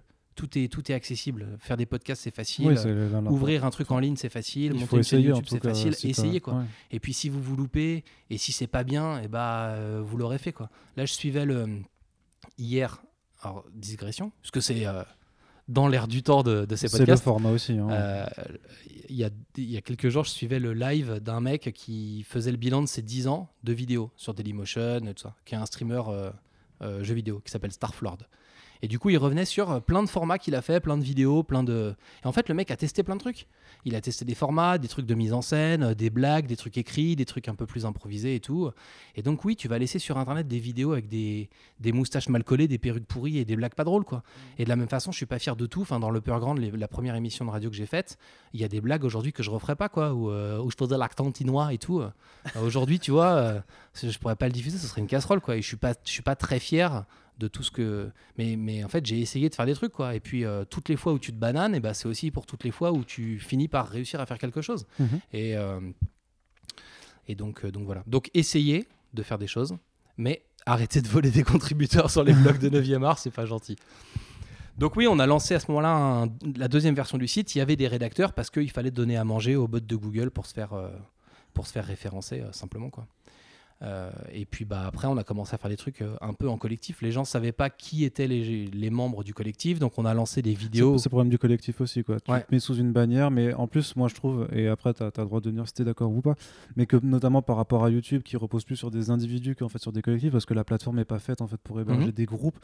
Euh, au final, effectivement, tu as beau dire je fais partie de, de lescomics.fr, mais qui toi, quelle est ta chaîne, machin, c'est plus compliqué de te retrouver. Et alors je sais pas si, euh, si ça a pu euh, avoir des. euh, pas, pas provoquer des tensions non plus, euh, mais, mais ouais, cri- crisper en fait euh, des, des personnes qui font partie du collectif, mais du coup le- dont le travail individuel n'est pas reconnu, ou même motiver du coup le départ de certains membres qui préféraient du coup faire leur truc en solo parce que Bah. euh, mine de rien sur les- la culture des réseaux sociaux et tout ça, j'ai l'impression, si tu me dis si je me trompe aussi, mais pour moi le solo, l'individualisme prévaut malgré tout. C'est c'est plus compliqué de faire émerger un- une nuée de marques qu'une marque centrale. Mm. Typiquement, c'est plus facile de faire. euh, J'ai pas d'autres exemples, donc désolé. J'ai pas. Par exemple, c'est plus facile de faire émerger un collectif de vidéastes comme Trash, qui a une marque unique et qui poste du contenu sur cette marque unique, que euh, de faire émerger la somme des chaînes indépendantes des mecs qui vont bosser pour, euh, pour cette marque-là. Et en l'occurrence, moi j'avais dit aux mecs qui rejoignaient, et aux filles, pardon, tu vois, c'est mon défaut. J'avais dit aux gens qui, qui rejoignaient lescomics.fr qu'ils gardaient leur liberté éditoriale, euh, qui restaient propriétaires de leur chaîne, et du coup on n'hébergeait pas les contenus sur une chaîne centrale, lescomics.fr. Le seul truc, c'est qu'à la tu fin. penses que c'était une bonne décision? Euh, oui et non. Je suis pas, je veux, je veux pas m'approprier le travail des gens. Non, c'est pas une question de l'approprier, mais c'est juste d'avoir vraiment une base centrale où de dire, à la limite, même que, que les gens fassent leur chaîne et produisent leur contenu euh, en solo s'ils ont envie, mais que par contre, ils dédient des vidéos pour les comics.fr, que dans ce cas-là, elles soient hébergées sur la chaîne de. Bah ça, on l'a fait dans un deuxième temps en fait. Ouais. Quand j'ai compris qu'il fallait quand même avoir un point de ralliement pour Mm. permettre aux gens d'identifier qui étaient les différents membres du collectif. C'est comme ça qu'on a fait par exemple les vidéos collectives qui s'appelaient les CLC, les conseils lecture comics, où en fait c'était vi- une vidéo tous les 15 jours dans lequel trois membres différents du collectif venaient de présenter face cam une BD. Mm. Et du coup, ça permettait de dire, bah, ces trois mecs-là, ils font partie du collectif. Et puis, tu avais trois mecs différents. Là, et là, pour le coup, mec, c'est vraiment, il n'y avait que des mecs à ce moment-là. Euh, pour le coup, euh, tu t'identifiais facilement les gens qui étaient dans le collectif. Et quand tu dis euh, des gens qui ont pu partir pour. Ouais, je pense enfin, bah, Marvel est parti. Marvel est parti, ouais, Chris aussi ou pas? Je- je sais ouais, ça a beaucoup, alors là, ça a beaucoup changé, mais c'est à cause de ce que, à cause de mon départ en fait. Mm. Euh, le premier à partir, c'est Marvel, des chroniques de Marvel. Parce qu'en fait, j'imposais pas énormément de choses. Alors, encore une fois, euh, je veux une transparence. Hein. J'imposais pas de, beaucoup de choses aux gens. Genre, t'es pas obligé de produire euh, tant de vidéos par semaine. En revanche, j'imposais un calendrier aux gens pour dire, euh, puisque on va avoir des réseaux sociaux identifiés lescomics.fr, on peut pas ne pas avoir de vidéos pendant deux semaines et le mardi avoir trois vidéos en concurrence. Mm. Donc euh, je disais, il y avait une sorte, il y avait un Google Agenda en fait où les gens s'inscrivaient et c'était euh, un jour une vidéo. C'est compliqué hein, la gestion de, de, de gens, Oui. du coup. Et surtout, c'est compliqué la, gest- la gestion d'équipe, c'est compliqué. La gestion de bénévoles, c'est hyper compliqué. Ouais, bah ça, là, Parce que, en fait, ils sont tous, c'est un truc, euh, ils sont tous motivés pour venir. Donc, en fait, tu- il n'y a pas de hiérarchie. Tu peux pas techniquement donner des ordres aux gens. Donc, c'est. Bah, après, tu as toujours quand même un, sta- un statut de. Enfin, je sais pas, moi, c'est ce que je faisais du coup euh, sur DC Planète, du coup, pour mon expérience. Mais c'est parce que je vois très bien la, la difficulté que tu as à dire, euh, essayer de dire, euh, de tenir un agent en disant, bon voilà, il faut que ces critiques, ces chroniques soient faites cette semaine parce que ben, c'est l'actualité, que les, les bouquins viennent de sortir, et qu'en même temps, bah, tu dois gérer, voilà, donc euh, 12 à 15 personnes qui ça. sont là en bénévole. Donc, techniquement, déontologiquement, tu peux pas non plus leur demander, exiger quoi que ce soit. Et en même temps, tu dis, bah ouais, mais tu fais partie d'un collectif, a priori avec une marque d'importance, a priori, on, on- on veut faire les choses bien. Donc, si tu participes, c'est pas pour venir en claquette et pas, et pas contribuer. Après, c'est mais c'est Après- difficile d'exiger de- d'a- d'avoir ce, ce levier en fait sur euh, la rigueur, une certaine rigueur pour essayer de faire la chose Mhm. professionnellement au final, même si tu le fais en bénévolat, et de concevoir qu'effectivement les gens bah, font, restent, euh, font ça quand même sur leur temps libre. Puis il y a plein de. Dans, toujours pour aller dans ton sens, parce que je suis entièrement d'accord avec toi, il y a plein de. La notion financière, elle est hyper importante. Pas dans le sens où tu. Les gens feraient ça pour l'argent. Les gens sont. Principalement, ce qu'on a dans les comics.fr, c'est des gens qui étaient un peu d'accord euh, euh, dans notre ligne éditoriale, dans le sens de faire résonner les comics, faire connaître tous ces trucs-là. euh, voilà. et qui étaient plutôt euh, euh, pro euh, égalité homme-femme et ce genre de choses. Euh, donc il y a, une vraie ligne édito qui se dessine à ce moment-là, mais tu peux pas non plus donner des ordres aux gens dans le sens où les gens ils sont là et ils payent pour bosser puisque on était répartis pas. Tu peux avoir des sites, si tu as un site qui est régionalisé, tu peux demander aux éditeurs des services de presse et donc certains éditeurs t'envoient gratuitement le bouquin à la rédaction pour qu'on puisse en parler et pour qu'on puisse le chroniquer. Et c'est un truc. euh, Calmez-vous tous, c'est pas un scandale, ça se fait dans la musique, ça se fait dans les comics, Ouais, ça, se fait partout. Non, et puis, Et le fait de recevoir quelque chose, ça veut pas dire que tu dois en dire du bien. Et il suffit de regarder les chroniques qu'on retrouve sur. euh, bah, en gros, euh, tous les plus gros sites euh, que vous voyez qui parlent de comics reçoivent des services de presse. euh, les plus gros youtubeurs, c'est la même chose. Les... Ils ont besoin de trouver une caisse de résonance et avoir une chronique qui dit que le livre est pas terrible, ça peut aussi être intéressant, à mon avis. Mais bref. Faut avoir le temps du coup, ça dépend de, du, du temps que tu as accordé justement. Est-ce que tu veux parler aussi de trucs qui sont nuls et leur donner de la visibilité Ou est-ce que, tu, que préfères ouais. te concentrer du coup sur les trucs que tu as kiffé quoi Mais voilà, c'est pour ça qu'il y a des bouquins que je reçois, euh, par exemple du Urban Outpanier, dont je ne parle pas. Alors bon, il y, a y une question de manque de temps par moment, mais il y a aussi parfois juste une question de bon bah c'est- nul, donc euh, je vais pas perdre mon temps à, Non, puis, enfin, à en parler, tu vois. Mais je veux dire, voilà, tu dis que tous les. Oui, c'est effectivement, il n'y a aucun scandale parce que même maintenant, euh, et ça se voit notamment quand tu suis les nouveaux réseaux sociaux que sont Instagram, euh, Snapchat, ce genre de choses, que tu as des maintenant ce qu'on appelle les influenceurs qui reçoivent aussi des BD euh, et que les éditeurs sont très friands de ça. Pourquoi? Mais parce qu'à la base. Enfin, bah, après, moi, c'est moi qui ai un problème avec ça, on va dire, mais, mais parce que tu n'auras pas de critique, tu auras effectivement juste euh, influenceur quelconque qui pose, euh, qui prend sa photo sur Insta avec la BD, qui disant euh, j'ai trop kiffé, achetez là. Pas besoin de critique, c'est pas besoin d'effort, je sais pas quoi. Pour l'éditeur, c'est banco. Il a envoyé une BD euh, gratos. mhm. Techniquement, les influenceurs avec leur communauté, et techniquement les milliers de gens qui le suivent, en termes de potentiel de, de, de, de lectorat, c'est hyper, hyper attrayant, surtout qu'en termes de frais de pub, bah, c'est que dalle. Donc voilà, mais c'est pour ça que non, c'est enfin Mais ça, oui. un, un aparté pour dire qu'effectivement, non, le, le, le service presse, c'est euh, c'est rien de scandaleux. Quoi. Mais on reçoit, enfin, c'est facile, on reçoit tous des trucs, en vrai. On reçoit euh, bah, beaucoup de gens, dès que tu commences à avoir un peu une notoriété et que tu as fait preuve de ton sérieux, C'est surtout ça qui est important, c'est de, c'est de montrer ton on, professionnalisme. on reçoit des trucs et ça pose pas de problème. Enfin, tu vois, euh, ce je, je- Giant Days par exemple, qui visiblement est une BD super, moi j'ai pas accroché. Mais le. Donc Giant Days qui est édité chez Aquileos et qui a encore gagné euh, des Eisner Awards cette année. On vous dit très souvent ici et sur 9e art, surtout avec Lise qui est une c'est grande pour ça que je fan, prends que cet c'est exemple-là, parce que je sais que ici vous l'aimez beaucoup. Et moi, c'est un truc sur lequel j'ai pas accroché, et c'est intéressant de discuter. Quand tu discutes avec, euh, avec euh, les gens qui font Aquileos, euh, bah, pour eux, c'est intéressant de savoir de- à, à qui ils ont affaire, et donc quelle BD fonctionne et quelle BD fonctionne pas. Et par exemple, euh, oui, bah du coup, ça sert à rien de m'envoyer les les quatre tomes euh, suivants de Giant Days parce qu'ils vont pas trouver une excellente caisse de résonance. Et à côté de ça, euh, je vais pas dire que c'est de la merde. Je peux t'expliquer pourquoi j'ai pas aimé ce titre. En fait, il me parle pas. J'ai jamais eu de vie étudiante. Du Mhm. coup, euh, voilà, ce- le, le- je m'identifie pas au personnage et j'ai un vrai peu que de toi, mal. tu à- disais, t'as passé ton bac et t'es devenu pro l'année d'après. Ouais, six mois après, j'étais, ouais. euh, je suis rentré en, en radio. Du coup, du coup voilà, ça- c'est intéressant aussi de, de pouvoir, euh, de pouvoir savoir qui sont les, les interlocuteurs que tu as en face de toi. Et il n'y a, pas de- il y a pas de problème. On a dit, euh, moi je me suis fâché avec plein de gens dans le milieu des comics, mais parce que j'ai une grande gueule et que, et que je suis un peu rentre dedans. Mais je me suis jamais fâché avec personne pour des critiques que j'ai pu faire, bonnes ou mauvaises. Je j'ai jamais eu euh, de d'éditeurs qui m'ont dit euh, que c'était scandaleux. J'ai jamais dû euh, rendre les bouquins. J'ai, euh, enfin, tout se passe bien quoi. C'est pas parce que la, la parenthèse service de presse juste, c'est pas parce que vous recevez des bouquins que euh, vous êtes euh, à la vendu, solde ouais, ça, un, un vendu. Bah des non, ça- éditeurs. Sinon, ça saurait quoi. Euh, et du coup, euh, On était resté sur les comics.fr et notamment sur, bah, Sur la fin les, sur les départs des gens. Et moi, enfin, je t'exposais mon, mon point de vue sur l'individualisme par rapport au collectif, sur les plateformes Mm. comme YouTube, sur le fait que dans les vidéos, même si effectivement, euh, je pense là, je, je prends, je prends Yanda par exemple, parce que je, re- je regardais un peu ce qu'il faisait, euh, où il est pas en selfie, mais c'est quand même toujours des vidéos où tu t'exposes, où tu te montres. Et où, euh, du coup, effectivement, tu parlais même de, des- des- des CLC où de- les gens peuvent s'identifier aux personnes. Est-ce que du coup tu apprécies après les, les BD vraiment pour les qualités qu'on te vend de la BD ou parce que en fait tu aimes bien la personne que tu en face de toi et du coup tu vas aimer euh, en fait juste les mêmes goûts que la personne que, que En fait, tu, tu finis quand même par t'identifier à tes chroniqueurs si tu, si tu lis un magazine de ciné ou un magazine de jeux vidéo. Enfin, je sais que je lisais des magazines de jeux vidéo, genre Player One et tout, quand j'étais petit. console plus non? Un peu, ouais. C'était bien ça. Deux, trois, deux, trois numéros. Je suis passé à Player One, c'était vachement plus rock. J'avais l'impression d'être Ouais. c'était un, un peu plus irrévérencieux, quoi.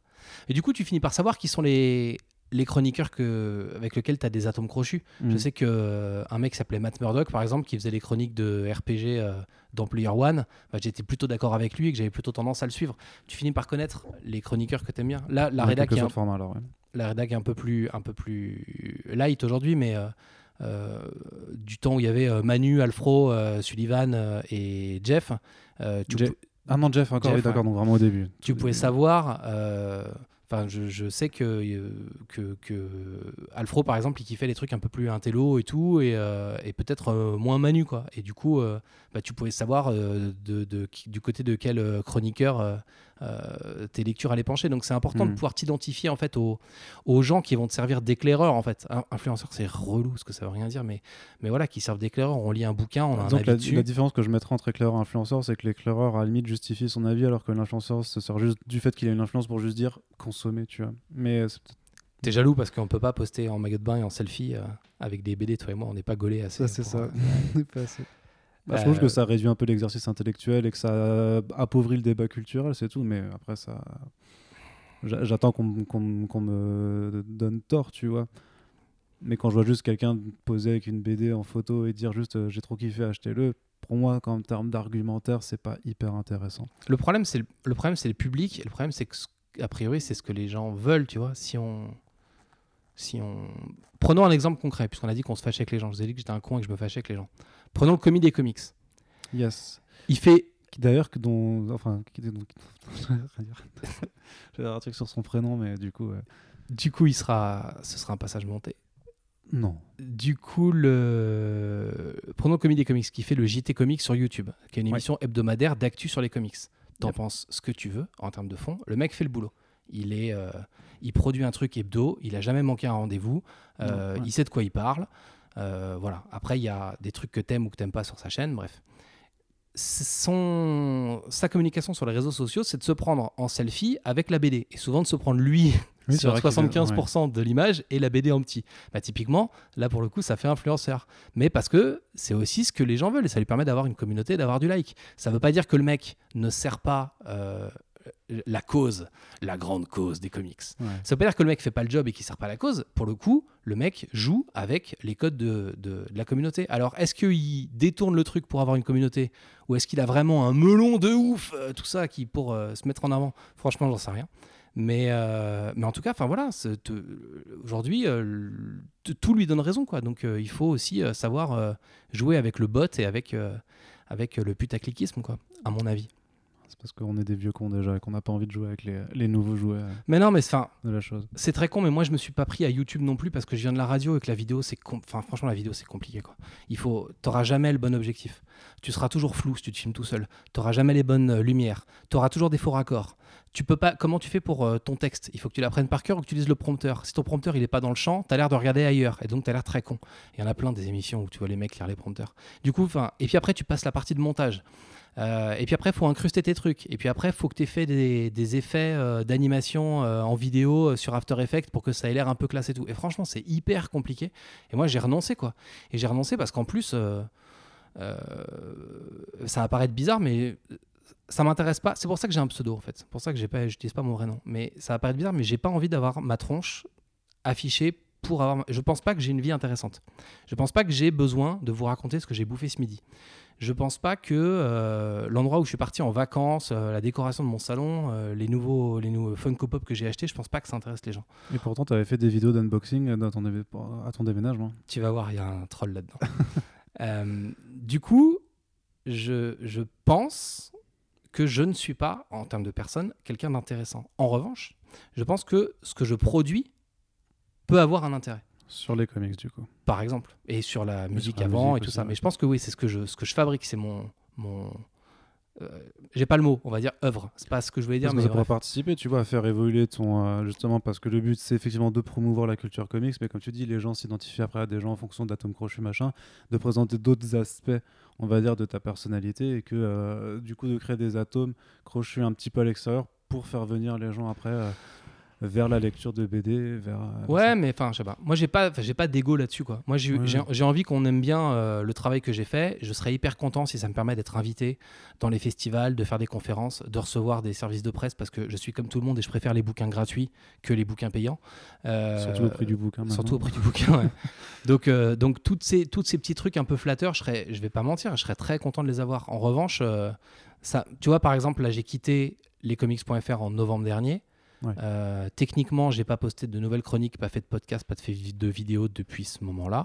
Ça me manque pas, en vrai. Ouais. J'ai pas besoin d'être exposé. En ce moment, je joue à la Switch. euh, pff, je lis des BD que j'ai pas eu le temps de lire parce que je devais passer trop de comics à une époque. Je rattrape mon retard. Euh, pff, je fais de la peinture dans mon couloir. Enfin, je et ça me manque pas du tout quoi. J'ai pas besoin d'avoir euh, ma gueule en plein écran tout le temps. Ça sert à rien en fait. D'accord. Donc donc voilà. Prochain sujet, du coup Alors, on peut choisir soit Comics Mag, le magazine papier, soit le départ de lescomics.fr. C'est un peu le podcast dont vous êtes le héros. Euh, quelle porte allez-vous ouvrir Ah, Du coup, si tu Mon veux parler. petit Arnaud. Bah, alors, da- on- bah, tant qu'on était sur lescomics.fr, tu, si tu voulais aborder le départ, euh, Ouais. on peut le faire tout de suite et après on passe à- au papier. Je suis parti de lescomics.fr en novembre euh, 2018 parce que c'est un. Si vous avez bien suivi le début euh, de ce podcast, vous aurez remarqué que je suis jamais resté longtemps sur les projets. Je change vite en fait, je me lasse et, et le fait que ce soit bénévole ou associatif ou ce que tu veux permet dès que tu en as marre de changer et du coup de rester frais en fait, ça devient jamais un t'as une durée de deux ans, grand, grand max en fait. Ouais, c'est un peu ça. turnover. Non, mais Ouais. Il y a que dans ma vie de couple personnelle que j'arrive à Oui, tenir un bah, peu plus longtemps, mais c'est une autre Cela passion. ne nous regarde pas. Euh, du coup, euh, du coup, moi, je pense que j'avais fait le tour de ce que je pouvais apporter avec euh, avec lescomics.fr. J'avais en plus, euh, du coup, j'étais à ce moment-là en congé sabbatique, donc je faisais que ça. H24, de gérer le site, euh, de faire des vidéos, de faire un peu de podcast, de tester des formats et tout. Et puis en fait, euh, bah, je m'amusais plus, en vraiment. Euh, et à force de gesticuler pour maintenir le truc en vie, pour forcer, pour tout ça, je me suis un peu auto-burnouté. quoi. Mhm. Et, euh, C'est le risque aussi dans, dans le bénévolat. et du coup, j'en ai marre. Et du coup, j'avais j'avais déjà essayé de partir une fois. Et j'étais resté parce que j'avais mauvaise conscience par rapport aux gens qui m'avaient suivi. De dire, il y a des gens qui sont venus rejoindre lescomics.fr et moi, je vais arrêter. Et du coup, je vais les laisser tranquilles. Enfin, les laisser euh, Tout seul. en, tout seul, ouais, en plan. Et, euh, et j'avais vraiment mauvaise conscience par rapport à ça. Et c'est pour ça que, par exemple, je suis resté longtemps sur lescomics.fr sans poster grand-chose. À part les fameux unboxings dont on va parler si tu veux. Et, euh, et du coup, euh, bah là, l'équipe de lescomics.fr s'était quand même beaucoup agrandie. Moi, j'avais professionnalisé toute la partie euh, éditoriale avec euh, dans la façon dont on partageait les choses, dans la façon dont on planifiait les sujets, dont on avait un- une sorte de calendrier de publication, enfin tous les trucs de rédaction un peu chiants que je vous économise aujourd'hui. Et, et, et je le faisais plus vraiment tout seul. Il y avait des gens dans l'équipe qui avaient un peu repris le flambeau et qui m'aidaient vachement. Enfin, il y a même un traducteur pour enlever les fautes d'orthographe des articles. Enfin, toi-même, tu sais à quel point un traducteur c'est important. Correcteur plutôt. Un correcteur, pardon. Moi j'ai commencé comme Bah oui, correcteur, commencé donc comme euh, correcteur. je sais ce que c'est. Euh, et du coup, voilà, moi, je, je me sentais assez en confiance à pouvoir euh, laisser les rênes du site aujourd'hui bah, à Benoît, le fameux développeur qui m'avait rejoint pour la sélection comics, qui est depuis dans tous les mauvais coups et tout ça, et qui est devenu bah, aujourd'hui euh, président de lescomics.fr, parce que c'est une asso. Euh, aujourd'hui, euh, c'est Comics Grincheux qui assurait avec moi la direction éditoriale. Euh, je lui avais filé la partie un peu relou, genre d'engueuler les, les rédacteurs, quand ils avaient vraiment produit des articles qui étaient pas bons, bah, c'est lui qui allait, euh, qui allait se prendre la dire, tête avec eux. Et moi, je gardais un peu le beau rôle. Du coup, Comics Grincheux, désolé. Mais du coup, ouais, je me sentais, je me sentais assez en confiance de, de pouvoir dire bon, bah, euh, je pense que le- ils vont très bien se débrouiller sans moi. Quoi. Et donc, bah, moi, ça allait pas, j'étais cramé. euh. du coup, je leur ai laissé le site. Et je suis parti de lescomics.fr. Au début, je leur ai dit ce que je vous propose, c'est que on fait une sorte de tuilage. Genre, je reste un peu en euh, euh, président émérite, genre figure un peu tutélaire et tout, histoire de vous aider à Temps de retransmettre faire la transition. ouais. Et les mecs m'ont dit Oh non, non, non, c'est bon, c'est bon, c'est bon. Donc j'ai eu l'impression d'être foutu dehors de mon propre site. Non, non, mais c'est bon, c'est bon, en fait, euh, ça on va se débrouiller. Et du coup, bah, ça s'est passé hyper vite. Et euh, bah, c'était bien. C'est comme quand on t'arrache une dent une fois pour toutes, elle est partie, puis ça te fait mal sur le coup, et après. euh, et après, ça va quoi. Et c'est comme ça, bah, du coup, que bah, ils ont repris complètement le site. Alors, ça a fait des remous parce qu'évidemment, ils ont une autre personnalité, une autre façon de, parler, d'autres envies éditoriales, d'autres euh, plein de trucs. Donc, ça a fait plein de remous au sein du collectif. Il y a plein de gens là depuis un an qui sont arrivés, qui sont partis et tout. Mais c'est aussi la vie des trucs bénévoles, c'est ce qu'on disait. Et, euh, voilà, moi, c'est la première fois de tous les projets que j'ai menés, c'est le premier qui me survit. Je suis hyper fier, quoi. C'est le truc euh, euh, existe encore sans moi. Donc finalement, c'était peut-être vraiment une bonne idée de lancer ce truc-là. Une parenthèse sur les unboxings? Euh, une parenthèse sur le unboxing, quand j'ai Parce déménagé. que vraiment, les vidéos d'unboxing, le- moi je peux comprendre les- les, euh, l'intérêt de faire des vidéos euh, sur les comics. Je suis pas ultra fan du, du format vidéo euh, pour, pour tout. Pour tout euh, mais, mais l'unboxing, du coup, de, de déballer des cartons pour présenter ces BD, je t'avoue que même les, les vidéos de ma collection de comics, je, je, je ne comprends pas. Eh bah, tu as tout résumé. Moi, je comprends pas. Je, alors, on- tu, tu parlais des fameux, fameux mecs qui vont, ou filles, des fameux influenceurs qui vont faire une photo avec un comics qu'ils ont reçu et ça suffit alors qu'il n'y a pas de contenu.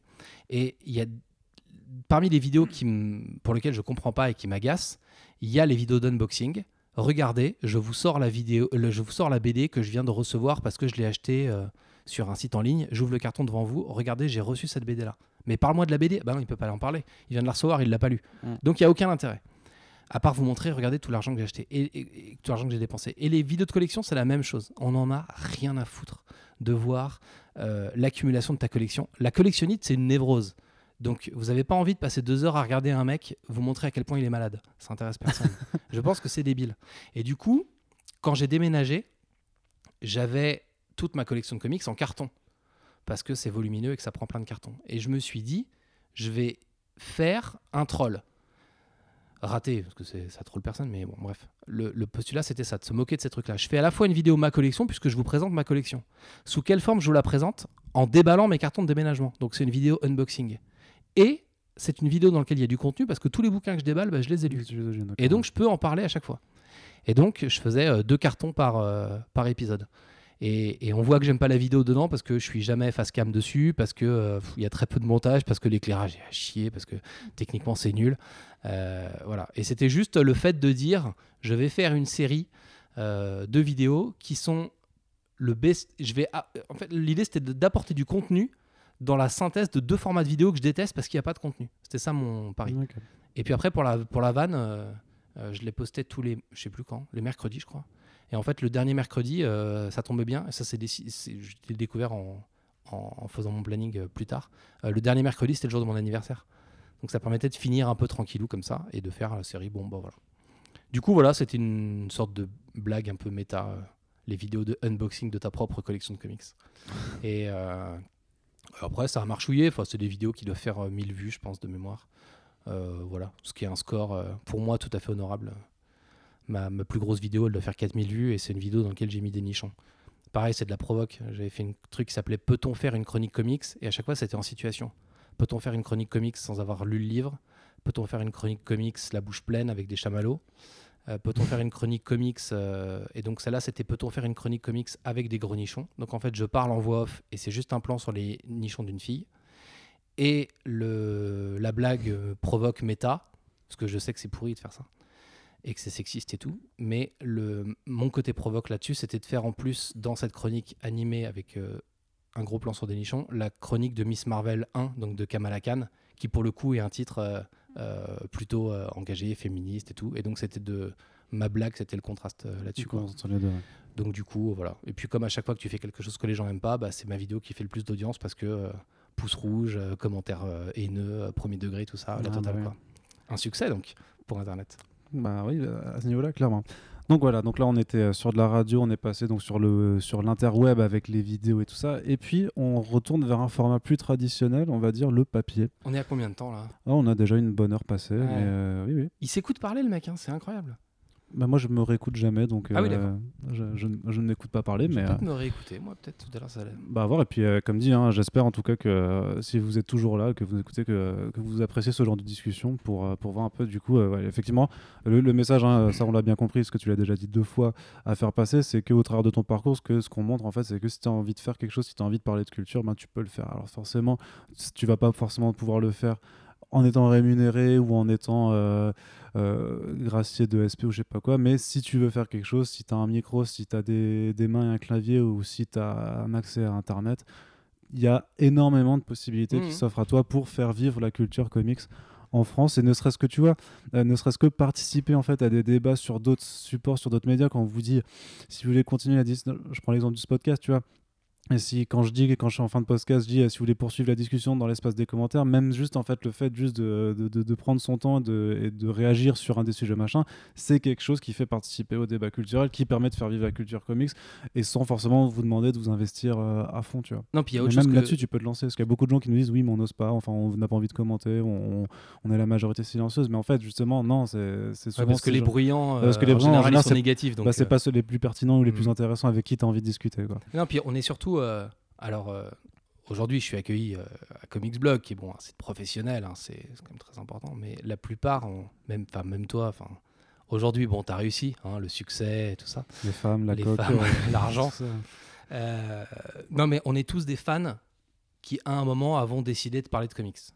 Et, et, et si on voulait gagner de la thune, on serait allé faire autre chose en fait. Oui. Et du coup, on est tous des gens euh, passionnés et des lecteurs et tout ce genre de trucs. C'est pas parce que nous, à un moment, on a, on a décidé de, de publier quelque chose, de faire une vidéo, de- d'enregistrer un podcast, de, euh, qu'on est différent en fait. Et donc, on est, euh, on, donc venez parler. ce que tu disais dans un autre podcast aussi, venez parler aux, gens en convention, il n'y a pas peur quoi. On n'est pas, c'est pas genre les restats de la télé, tu vois. Enfin déjà, moi je comprends pas qu'on fasse la queue pour aller faire faire une signature à, à, un mec que tu as vu faire une émission de déco sur M6 ou ce genre de truc. Enfin, ça- ça m'échappe complètement. Et c'est pareil avec les, avec les comédiens. Allez, allez vous intéresser aux artistes, aux dessinateurs et surtout aux scénaristes. C'est eux qui font les histoires. C'est pas les, c'est pas les actes. Comment vous expliquer qu'on est capable de filer 80 balles à un comédien pour aller faire une photo avec lui dans un salon et qu'on n'est pas capable de filer 50 balles à un dessinateur pour qu'il nous fasse une dédicace et voilà, bref, Mm. c'était mon petit message. Donc, allez soutenir les gens qui créent des contenus. Et c'est pas nous, les gens importants de la scène comics. Aujourd'hui, euh, on est juste des fans qui avons pris un peu de lumière euh, pour vous parler de comics, mais, mais on reste des gens hyper abordables. Donc, euh, il faut aller voir Arnaud pour lui dire ce que vous avez aimé ou pas euh, récemment sur Comics Blog et avec quoi vous êtes d'accord avec lui et en quoi vous n'êtes pas d'accord avec lui. Et, et on a le droit de pas être d'accord. On a juste le droit d'avoir un avis, quoi. Et, euh, et moi, je suis Et pas d'accord avec. euh, sans, sans m'insulter. et moi, j'ai écouté plein de podcasts là dernièrement et je suis chez moi et je dis, mais non, mais non, les gars, non, pas, pas ça. Mais après, voilà. Et ça n'empêche pas que. On, on a tous, on a tous un avis. Il y a tous des trucs qu'on aime bien. Et ton avis vaut pas mieux que le mien. Et le mien vaut pas mieux que celui d'un lecteur. Et il y a plein de lecteurs qui sont hyper pertinents et qui sont plus pointus euh, que moi, par exemple. Tu vois, il n'y a pas de. Du coup, euh, voilà. Venez, venez dire à Arnaud, euh, faites-lui des retours sur ce qui se passe sur euh, Comics Blog quand vous le croisez en festival, par exemple. Quand je suis pas débordé dans une interview ou dans une conférence, c'était un peu difficile. Venez pas m'interrompre pour les dernière, mais, conférences. euh, Mais, euh, c'est, euh, ça devrait Mais tu vois, c'est pareil. Ça, les conférences, pour moi, c'est le plus gros salaire. Être un- pouvoir avoir la chance de faire des conférences dans des festivals, c'est hyper cool. Euh, nous, les conférences, alors euh, voilà, c'est pareil. On, on venait en festival, la plupart du temps, on n'est pas payé, on vient à nos frais et tout. euh, on propose un sujet. Ouais, on vous laisse une heure sur la scène pour faire une conférence. On commence à faire une conf, et dans la conf, il y a du monde. Putain, mais c'est trop bien. Ah, bah, c'est hyper gratifiant, c'est moi, je suis hyper content de voir qu'il y a des gens qui se déplacent, qui ont acheté leur ticket pour et qui, parmi tout Dans ce que leur va proposer un ouais, festival, dans leur programme, ils ont pris une heure pour venir écouter ce qu'on va raconter sur scène à un moment. Franchement, c'est hyper gratifiant.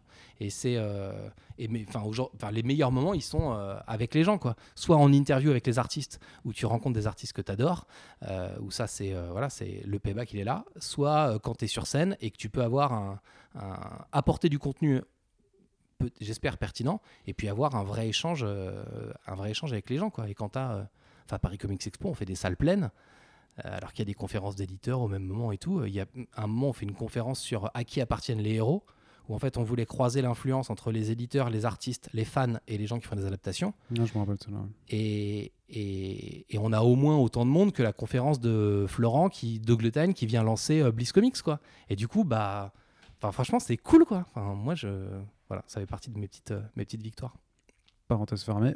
Ouais. On parle de Comics Mag. Comics Mag n'est pas mon idée c'est drôle hein C'est celle de Bertrand. Bertrand Lacroix ouais qui est le libraire de l'Intrépide et en fait euh, les libraires distribuent des magazines gratuits euh, qui annoncent Zo, euh, notamment. par exemple. Par exemple Zo, ouais. Qui annonce les prochaines sorties de la BD. Et, ou BD Caf Mag, ou plein de, il y a plein de trucs. J'en ai plus en tête là, mais il y en a plein. Et du coup, euh, Bertrand, il tient une librairie donc, qui s'appelle L'Intrépide, qui est au Mans, et qui est une librairie qui est spécialisée dans les comics et les mangas. Et, euh, et du coup, bah, c'est deux, deux franges de la BD dont Zo parle pas énormément. Il parle un petit peu de manga, mais pas du tout de comics, par exemple.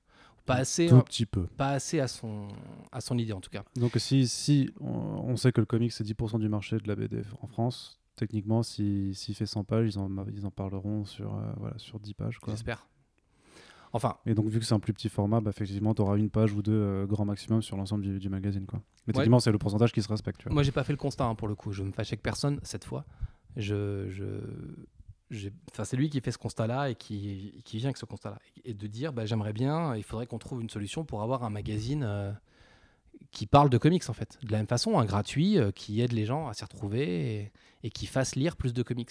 Parce que les, ventes de comics sont ridicules, les tirages de comics sont ridicules. Et, voilà, et c'est pas normal qu'il y ait euh, euh, des tirages de Batman qui soient autour de 10 000 exemplaires, alors qu'on tape des euh, milliards quand on sort des Marvel Studios au cinéma. Il y a un gap, il faut trouver une solution pour que les gens qui aiment les super-héros en adaptation, en jeu mobile, en jeu PlayStation, en dessin animé, en film, en série télé, puissent venir lire des bandes dessinées. Et donc l'idée, c'était comme ça de faire un magazine gratuit qui parle de BD, que lui, de comics, pardon, que lui pourrait mettre dans les mains de ses, de ses clients pour bah, euh, parler un peu des, des prochaines sorties.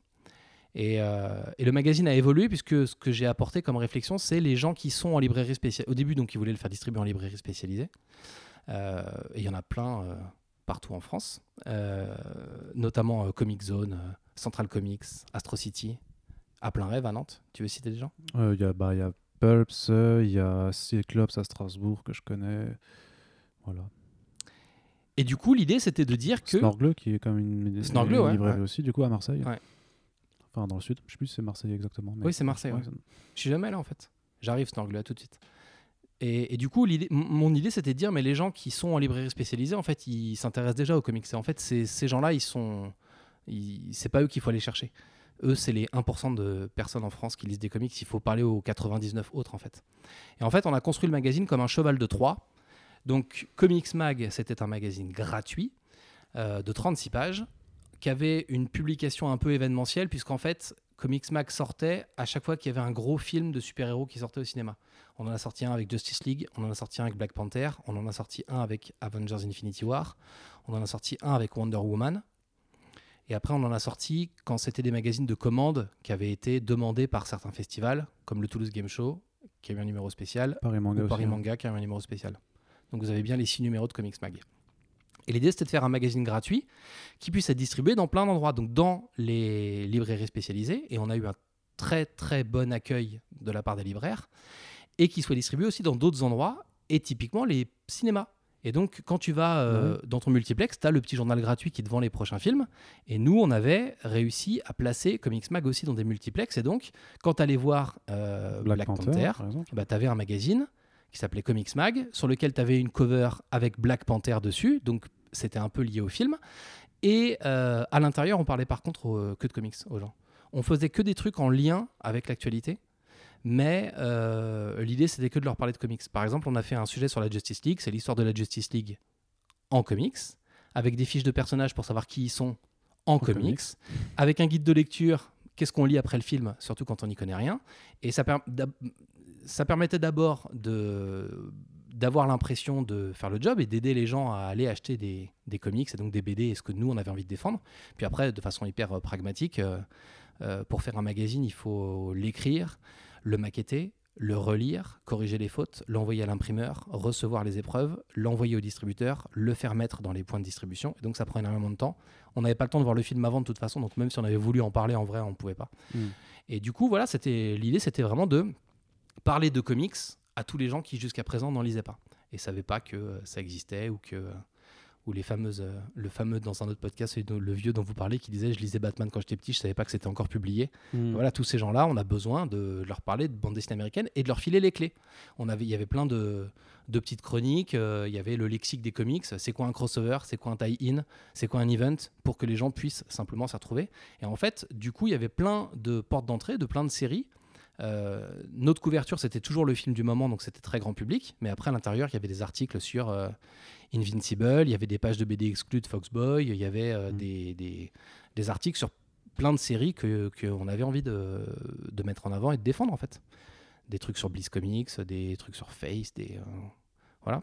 L'idée, c'était voilà, de parler de bande dessinée aux, aux gens qui, qui, avaient la flemme de s'y mettre, en fait, et de, de, de faire le chaînon manquant entre, voilà, entre eux et le bouquin. Est-ce que ça a bien marché du coup? Euh, Oui et non. Euh, de Comics Mag, on le tirait à 10 000 exemplaires et on écoulait nos 10 000 ex en deux semaines. Donc c'est pas mal. C'est à peu près le tirage d'un Batman, donc c'est bien. Euh, ce qui a été très compliqué à encaisser avec Comics Mag, et c'est la partie du podcast où on se fâche avec les gens, c'est qu'on n'a eu aucun suivi des éditeurs. Genre aucun. C'est-à-dire que quand on a le magazine coûte rien à faire en vrai. On paye pas les rédacteurs, le, le c'est légal ça? Pardon? C'est légal ça? Bah, C'est un magazine associatif. Il était euh, édité par euh, une asso qui s'appelle Bermatson, qui a été monté pour l'occasion. Et Bermatson, c'est Bertrand, Matt, et Sonia. Donc, euh, de, Sonia Dollinger. Dollinger ouais. qui est sur tellement de sites que je sais plus. euh, Comics of the Power, c'est son principal, mais qui est sur plein de trucs. Et euh, Je sais plus si c'est Comics Office ou, euh, ou euh, Top Comics, je sais plus. euh, elle a si fait du Top Comics. Je crois qu'elle bosse. Elle fait un peu de correction pour Macma aussi. Oui. Je pense que. Je sais a plus si elle est encore dans les GG Comics. Enfin, elle est. Oui, elle, partout par- aussi. elle participe aussi et elle a fait le salon Bonne Comics aussi pour la première Voilà. édition il y a quelques mois. Suivez-la sur les réseaux sociaux. Oui. Sonia Smith sur les réseaux sociaux. La fan de Jean Grey et de Phoenix. Et du coup, voilà, l'association de base, c'est nous. Après, les rédacteurs, c'est euh, bah, c'est, euh, des potes, des gens qui étaient autour. Le fonctionnement du magazine, il est assez simple. Moi, je regardais l'actualité, je faisais la liste des sujets que j'avais envie de voir dans le magazine. Je soumettais sur un. Il y avait plein de gens qui, étaient, qui avaient postulé pour devenir rédacteurs, euh, qui étaient motivés. On avait un groupe Facebook secret. Je, je postais la liste des articles que je voulais. Les gens qui voulaient les écrire s'inscrivaient. Et j'écrivais moi tous ceux que personne voulait écrire. D'accord. C'est le fonctionnement du mag. Euh, après, voilà, le, magazine, ça coûte pas grand chose à faire parce que les gens sont bénévoles, parce que euh, la maquettiste nous a euh, presque rien coûté, parce que parce c'est pareil, le tirage. je, je- c'est, bête, mais je suis, je suis salarié, je, je, gagne ma vie suffisamment pour avoir un peu d'argent à perdre dans des conneries et, et du coup, c'est accessible en fait. Ça coûte pas euh, 50 000 balles d'imprimer un magazine. Donc. Il y a un moment, c'est accessible et ça valait le coup de le tester. Donc, on a commencé à faire des premiers numéros euh, à perte, avec une idée du coût que ça allait représenter, avec une idée du nombre de pages de pub qu'il fallait avoir dedans et du tarif qu'il fallait avoir dedans. Et en fait, ce que j'ai fait pour définir le tarif des pages de pub de Comics Mag, j'ai appelé les plus petits éditeurs que je connaissais et j'ai dit combien tu es prêt à mettre pour acheter une page de pub dans un magazine? Ils m'ont dit le tarif et c'est le tarif qu'on a fait dans Comics Mag. Donc c'est le tarif qui était accessible pour bah, des éditeurs qui n'ont pas de thunes comme euh, Akileos ou Bliss Comics par exemple et qui ont trouvé de la thune pour acheter des pages de pub dedans. Hmm. Et c'est un tarif qui n'a trouvé aucune résonance chez beaucoup d'éditeurs. En gros, tous ceux que j'ai pas cités. Et, euh, et du coup, la douche froide de Comics Max, c'est ça. C'est qu'on n'a aucun soutien de la part des éditeurs.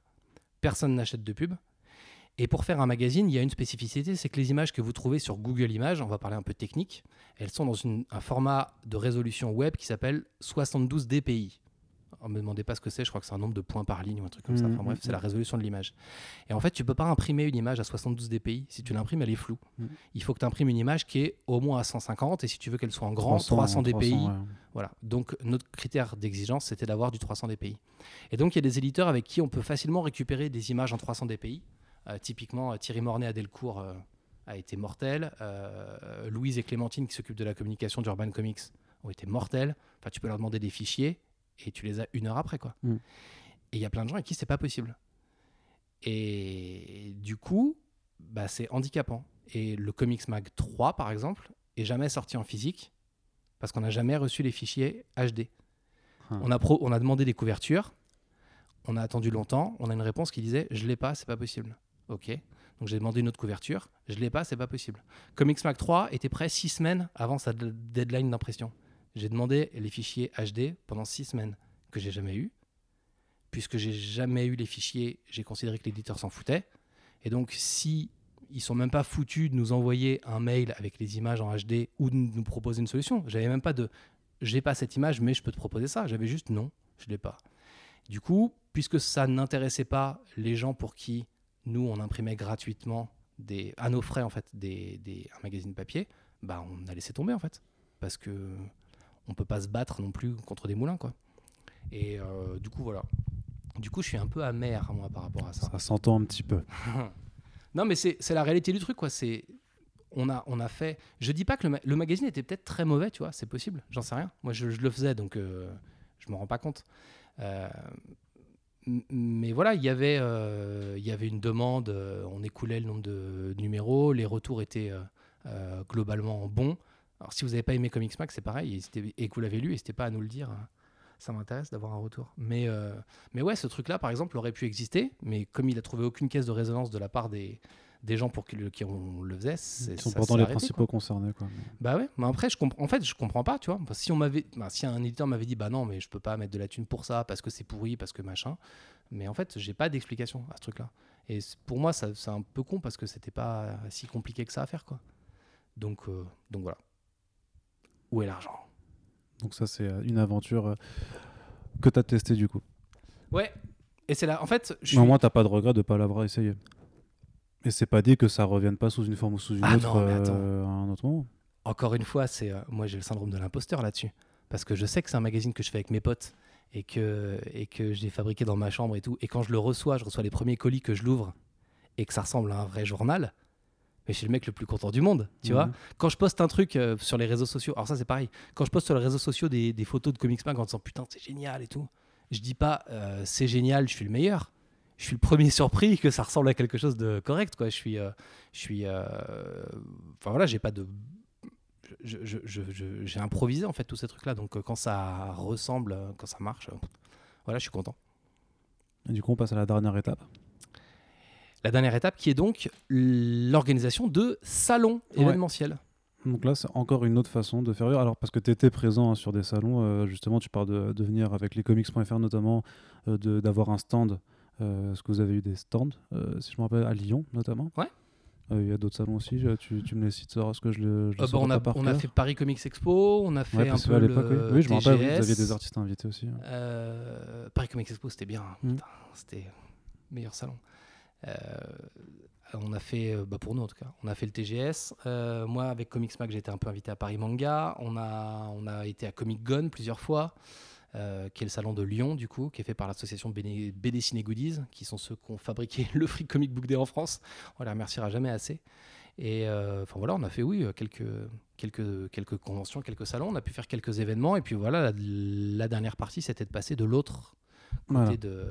de pas participer, mais de, mais de créer de la convention. Alors justement, euh, nous on a déjà reçu euh, Jérémy de Comic Con à Paris, du coup, euh, pour nous parler un peu des coulisses de comment on monte des, des tout ça. C'est la grosse machine, il y a Reed derrière, tout ça. Toi, t'as pas Reed avec toi, c'est aussi tu démarres à zéro du coup? Euh, oui, alors encore une fois, c'est pas mon idée. C'est Je- pas ton idée, mais t'as été ramené dans le projet, Je suis euh, ramené dans le à, tout de suite. à son initiative. Euh, mais, mais voilà, pour le coup. euh, D'ailleurs, est-ce qu'on peut créditer euh, la, la personne qui a eu l'idée alors? Ouais, tout à fait. C'est Jean-Christophe K, qui est le type avec qui je faisais de la télé à ce moment-là. Parce que à force de faire du bruit dans la radio, la télé locale, on a tous des Canal 33 de la TNT euh, dans toutes les villes. Et du coup, bah, Le Mans TV m'avait appelé pour venir faire des chroniques comics. Et donc la dernière année, j'en faisais le vendredi dans l'émission d'un type qui s'appelle Jean-Christophe K, qui est un fan euh, dingue euh, de rétro gaming, qui fait plein de trucs. euh, lui aussi en associatif, qui a monté des, des associations, qui a fait des, des vidéos YouTube, des trucs, bref. Et, euh, et du coup, euh, en discutant avec Bertrand Lacroix, donc le fameux libraire de l'Intrépide et tout, euh, et ben, les mecs se mettent en tête de lancer une convention au Mans, parce qu'il n'y en avait pas, et de faire un truc pop culture au Mans. Et en fait, l'idée. Euh, donc, je suis euh, embarqué dans le projet bah, parce qu'on faisait déjà un peu de télé avec, euh, avec Jean-Christophe, parce que euh, bah, malgré tout, euh, je suis un peu dans les comics depuis 2012, qu'on connaît des gens, que ça peut être pratique, et puis que j'ai jamais fait ça, donc moi ça m'amuse d'y aller. Mhm. Et, euh, et donc euh, Jean-Christophe monte une boîte, et puis avec ses petits sous à lui, et ben, il décide de faire une convention. Donc il loue un espace, et louer un espace ça coûte méga cher, mais genre méga cher. Et, euh, et puis après, on commence à faire la liste des invités. Et puis, euh, et puis, et puis voilà. Bah, Après, c'est aussi simple que ça. On fait marcher le réseau. Quoi. Moi, j'ai invité euh, plein de gens que je croisais sur YouTube ou des trucs comme ça que j'aimais bien euh, et que j'avais encore jamais eu l'occasion de croiser. Alors que ce soit des gens de, des comics ou que ce soit des, des, bah, d'autres YouTubeurs. Enfin, typiquement, le mec de Archeo Toys, par exemple, qui fait une émission sur les anciens, les jouets vintage et tout Mhm. ça, qui est un mec en or, euh, voilà, qu'on fait venir au salon. Et en fait, moi, c'est mon petit kiff parce que je l'ai jamais rencontré. Je fais venir, j'apprends que Varobas, qui est un autre YouTuber que j'aime bien, se lance dans le one man show. Bah, je l'appelle et je lui dis, bah, viens faire ton one man show euh, sur le salon, quoi. Et du coup, voilà, on réunit un peu euh, tous les gens qu'on aime bien, histoire de faire vivre euh, la pop culture. Et encore une fois, on a nous, euh, sur Geek Life une démarche euh, un peu militante, dans le sens où on veut pas faire un salon supermarché. On a tous fait des salons où on s'est fait yesh et, et où du coup on paye notre entrée et où à l'intérieur il n'y a que des stands qui vendent des trucs. Et du coup, tu es obligé d'acheter quelque chose pour justifier le fait d'avoir payé ton entrée. Mais il n'y a que ça à faire, acheter des choses. Et en fait, on a voulu faire un salon qui n'était pas tout à fait dans cette optique-là. On a fait le salon qui était le moins cher possible dans, dans l'entrée pour les, pour les spectateurs. Du coup, on a augmenté un peu le prix des stands. C'est les exposants qui financent un peu plus euh, leur présence sur le salon. Et surtout, on a voulu faire un salon dans lequel il y avait des choses à faire. Où il y a beaucoup de consoles, Euh, on a fait donc la première édition l'année dernière. Il y avait du rétro gaming, il y avait des consoles next-gen, il y avait de la réalité virtuelle avec un tapis où du coup tu mets le casque et tu marches dans n'importe quelle direction et ça fait avancer le jeu avec toi. Quoi. Hmm. Il y avait des démonstrations de sabre laser, il y avait du laser game, euh, il y avait des concours de cosplay, il y avait plein de trucs. Et en fait, l'idée pour nous, c'était que oui, il y avait des stands qui vendaient euh, des BD et tout genre de trucs, du merch. On avait notre stand de fruits secs comme tout le monde, Ah ouais euh, évidemment. et, et, mais à côté de ça, acheter un truc en souvenir sur le salon, c'était un bonus. Tu pouvais passer toute la journée sur Sans le salon dépenser dessous. en sans fait. dépenser de thunes. Et tu pouvais euh, aller faire une photo. euh, si tu voulais ton selfie avec Marcus, bras dessus, bras dessous, bah, c'est le stand de Marcus, c'est ses conditions à lui, donc tu dois acheter un goodies Marcus. En revanche, euh, le stand, il n'a pas de barrière chez nous. Donc si tu veux te prendre, euh, si tu veux prendre des photos de Marcus en direct euh, gratos, tu peux. Si tu veux avoir, euh, tu peux faire un faux selfie. Il est un peu loin, mais ça marche quoi. Et, en fait, on voulait faire un truc un peu transgénérationnel. En, résumé, l'idée c'est, euh, j'ai 40 ans, je viens avec mon gosse. Je vais lui montrer le Super Mario auquel je jouais sur NES quand j'étais petit, et je vais lui montrer les jeux 8 bits. Et à côté de ça, lui il va m'expliquer comment fonctionne Fortnite. Et du coup, on fait de la passerelle générationnelle comme ça tout le temps. Et on a voulu faire un salon sur lequel il y avait des conférences, à la fois des trucs grand public et des trucs hyper pointus. On a fait des comment commencer le cosplay par exemple. On a fait comment se lancer sur YouTube avec euh, Alcor, donc qui fait des émissions comics sur YouTube, et le chef Otaku qui fait des émissions manga sur YouTube. Mhm. Euh, donc pour, pour le coup, on fait voilà des trucs un peu euh, grand public. Pour le coup, tu as vraiment utilisé ton, euh, aussi ton réseau sur YouTube, sur les vidéastes. Parce qu'en plus, sur les conférences, tu, du coup, tu as ramené bah, tes potes de lescomics.fr. Ouais, J'ai ramené tous les mecs qui étaient d'accord pour venir sans qu'on les paye. Ouais. C'est aussi simple que ça. oui. tous les gens qui étaient motivés pour faire une première édition parce qu'on on était tous. euh, Enfin, Sur, sur le gros défi, c'est que j'imagine qu'en termes de quoi. budget, c'est ouais, c'est serré. euh, bah, Tu peux pas tout te permettre, tu peux pas. Alors, si je- en termes de budget, là là, en l'occurrence, on peut tout se permettre. On joue avec la thune d'un mec. Tant qu'il y a de l'argent sur son compte, en fait, on peut euh, dépenser de l'argent. Euh, mais après, oui, non, pour être, pour être réaliste, on a, as une idée du nombre de personnes qui vont venir sur ton festival. On voulait faire 3500 personnes, on a fait 4500 personnes sur le week-end. Euh, donc ça, c'est pas mal. Mais après, oui, euh, tu sais de façon que tout, quand tu commences, euh, ta première crêpe, elle est ratée. Bon, bah, ta première émission de télé, elle est pourrie. Ton premier podcast est pourri. Ton premier article sur le site, il y a plein de trucs à redire. Et ton premier festival, bon, bah, il y a plein de trucs à changer aussi. Donc, tu sais que tu fais ta première à perte et que tu vas. euh, mais il faut lancer la machine et puis il faut essayer. Et à la fin, voir si on a été capable de le faire ou pas. Et donc, on mélange voilà, du grand public et puis des trucs hyper pointus. On a fait une conférence sur le ROM hack. Donc, en fait, c'est les gens qui continuent à fabriquer des jeux. On avait invité un mec qui a sorti un jeu de NES en boîte l'année dernière.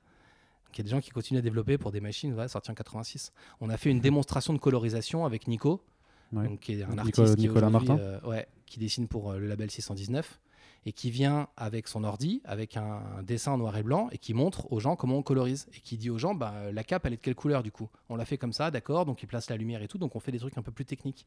On a fait une conférence avec des auteurs de comics euh, qui ont tous un style euh, graphique différent qui va du style euh, hyper rétro au collage numérique. Et l'idée, c'était une conf qui s'appelle Trouver son style.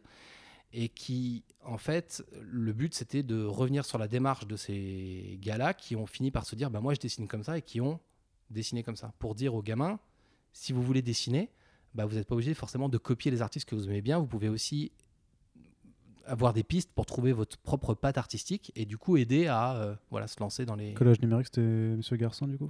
Non, c'était un type qui s'appelle Aurélien Polis et qui a fait Ah oui, euh, oui. un peu de cendre chez Glénat Comics, Ouais, qui est incroyable. qui est mortel, ouais. Qui est beau à bon. Il fait, il fait pas mal de couvertures aussi pour les bouquins qui sortent chez les éditions euh, du Bélial, je crois. Ouais. Et euh, ouais, c'est ouf. Bah, pardon, non, mais c'est vrai, J'adore son travail. d'accord, c'est euh, incroyable. quoi. Du coup, voilà, l'idée c'était d'avoir des gens. On a eu, bah, du coup, les artistes c'était Chris Malgrin, donc un style très rétro, qui est un artiste euh, actuel mais qui dessine, euh, voilà, très rétro. Euh, Nicolas Martin, qui a une- un, un style un peu plus agresse, très anguleux, Ouais. du coup hyper À la. Scalera, je trouve, des fois. Pardon? Un peu à la Scalera, je trouve, des fois. Eh, c'est, ça lui ferait plaisir, je pense, si tu lui disais ça. Ouais. Et, et Aurélien Polis, du coup, qui fait du collage numérique et de pouvoir. Bah, ils ont tous, pour le coup, un style vraiment différent. Et, euh, et aujourd'hui, bah, ils dessinent tous du comics. Et, euh, et voilà, ils sont tous légitimes dans leur, euh, dans leur segment de- artistique. Donc voilà, c'était, c'est, du, c'est du aider les gens à prendre conscience et à, encore une fois, à se lancer, quoi, tu vois, à, à assumer le fait que tu dessines pas comme le mec que t'aimes bien, mais que c'est pas pour ça que c'est raté. Et, euh, et voilà. Et donc, on a fait bah, ce premier salon qui, qui, Qui revient, du coup? Qui revient l'année prochaine. Qui revient avec un, avec un donneur d'ordre, du coup. C'est plus nous qui finançons, c'est une boîte qui est venue dire bon, bah, le salon finalement a l'air intéressant. Donc à partir de maintenant, euh, bah, c'est nous qui finançons. quoi. Et- C'est-à-dire que ça change des choses, du coup, en termes de ce que toi, tu dois faire bah, ou, ça veut dire euh, que, ça veut dire que le, le financement du salon, c'est plus à toi d'avancer l'argent. Ce qui est bien. Et ça change tout. Hmm. Le- le- L'organisation du salon, Ce qui veut dire que tu as aussi des objectifs, par contre, après. bah, Des objectifs, disons que si tu les atteins pas, c'est plus tendu que. Ou j'y mets. oh, je sais pas. Ouais, je sais pas. Alors pour être, sec- enfin voilà, moi j'ai un rôle en or là-dessus. Je suis consultant sur le salon. Mhm. Donc en fait j'ai un fixe euh, qui est pas très élevé, mais s'il vous plaît augmentez-moi. Non, je rigole. Non, qui est, enfin bref, j'ai un fixe sur le salon euh, qui et qui justifie juste le fait que je mette mon réseau, que je travaille, que je fasse des conférences, que tout ça. Et, euh, et à côté de ça, j'ai pas tous les trucs euh, relous quoi Mhm. les obligations, les, euh, je vais m'occuper de la partie conférence, je vais vous faire des petites conférences, aux, enfin, des conférences aux petits oignons, je vais présenter les trucs que j'aime bien, inviter des gens que j'aime bien, mais je m'occupe pas du tout de l'aspect financier et s'il y a des pertes, bah, ce sera pas les miennes. Quoi. Je gagnerai pas d'argent si on fait 10 000 visiteurs, j'ai aucun intéressement, mais en, re- en revanche, voilà, moi j'ai aucune pression par rapport à ça, je suis juste là pour euh, apporter des idées et peut-être faciliter un peu les réseaux, ce genre de trucs. Donc pour moi, c'est hyper confortable comme position. Quoi. Donc euh, après, les objectifs, euh, oui, si on peut ne pas perdre l'argent de l'actionnaire, il sera quand même content.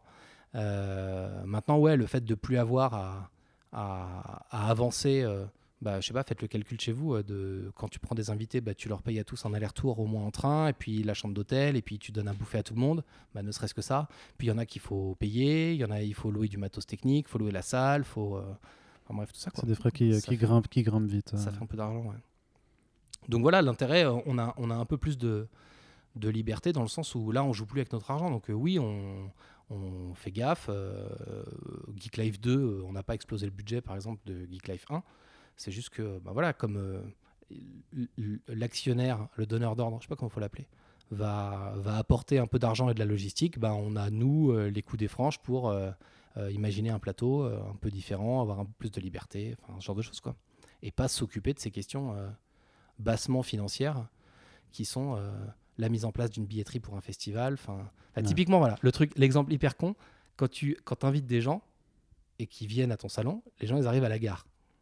Et le salon, il n'est pas à la gare. Non. Donc il faut que tu trouves une solution pour les emmener d'un point Ouais, à l'autre. ouais. Donc, euh, soit tu fais ta navette avec ta Clio, comment tu fais? Ou alors euh, il faut que tu prennes un chauffeur. Tu sais, toi, chercher, euh, c'est quoi le mot-clé pour trouver des, des boîtes de chauffeurs sur Google? Enfin, nous, on Ah, savait bah, pas, ça, tu vois ça doit- ça- ouais, on doit y tout ce genre avoir, de conneries logistiques, on a appris du coup sur le tas. Et puis c'est, on genre c'est la question de l'urgence quoi. Dans 10 jours, comment on fait? Et donc il faut trouver quelqu'un au dernier moment. Enfin tout ce genre de tout ce genre de bêtises. Mais encore une fois, voilà, c'est, on avait envie de le faire, on l'a fait. Euh, le, le- on a fait une première édition qui était euh, à peu près équilibrée, qui a assez bien marché pour qu'on ait de la latitude pour en faire une deuxième. Si ça là le marche, on en fera une troisième.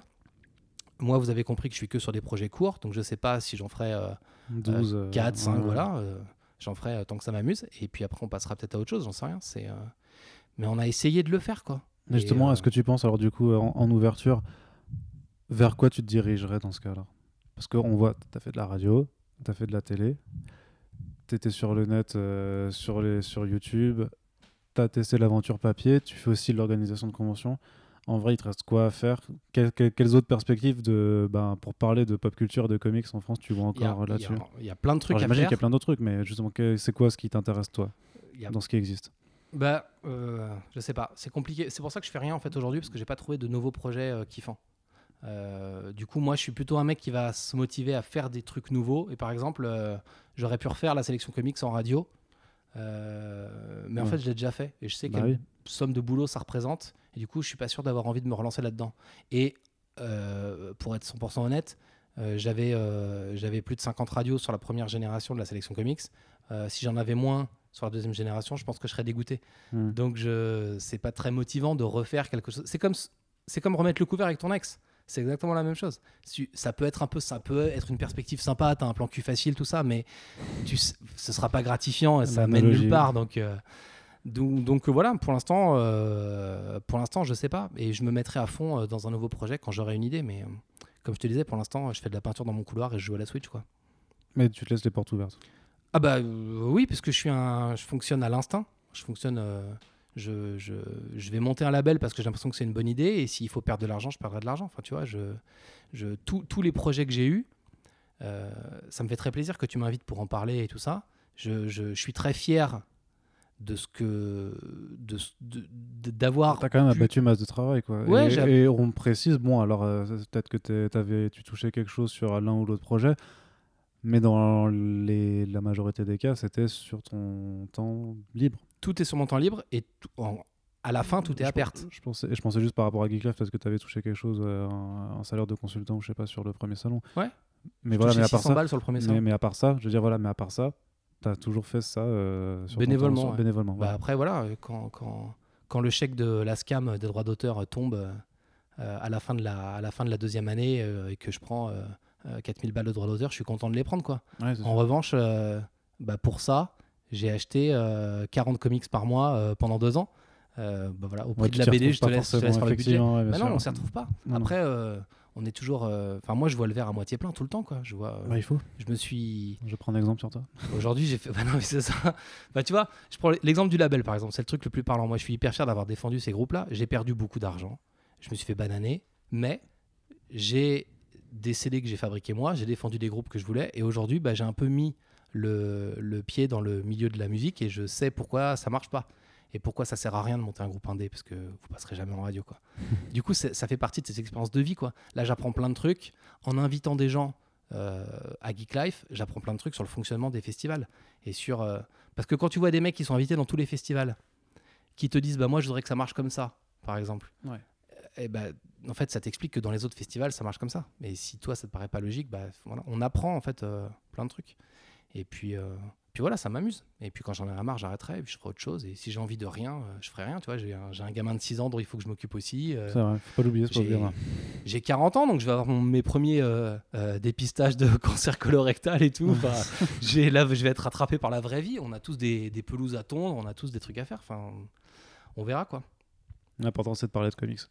Malgré tout, un petit peu. Garder Bah- cette envie, en tout cas. En Bah tout ouais, cas, c'est ce que tu continues à faire, du tout, avec, avec Geek Life, c'est de, de- de continuer à promouvoir euh, cette culture euh, et essayer de la faire vivre, du coup, bah, de quelque façon que ce soit. euh, Bah, puis c'est dur d'arrêter quoi. Enfin, j'ai quand même gardé mes comptes Facebook ouverts et quand j'ai lu un truc qui me plaît, je continue à poster une connerie pour dire que c'était bien quoi. C'est, c'est compliqué de.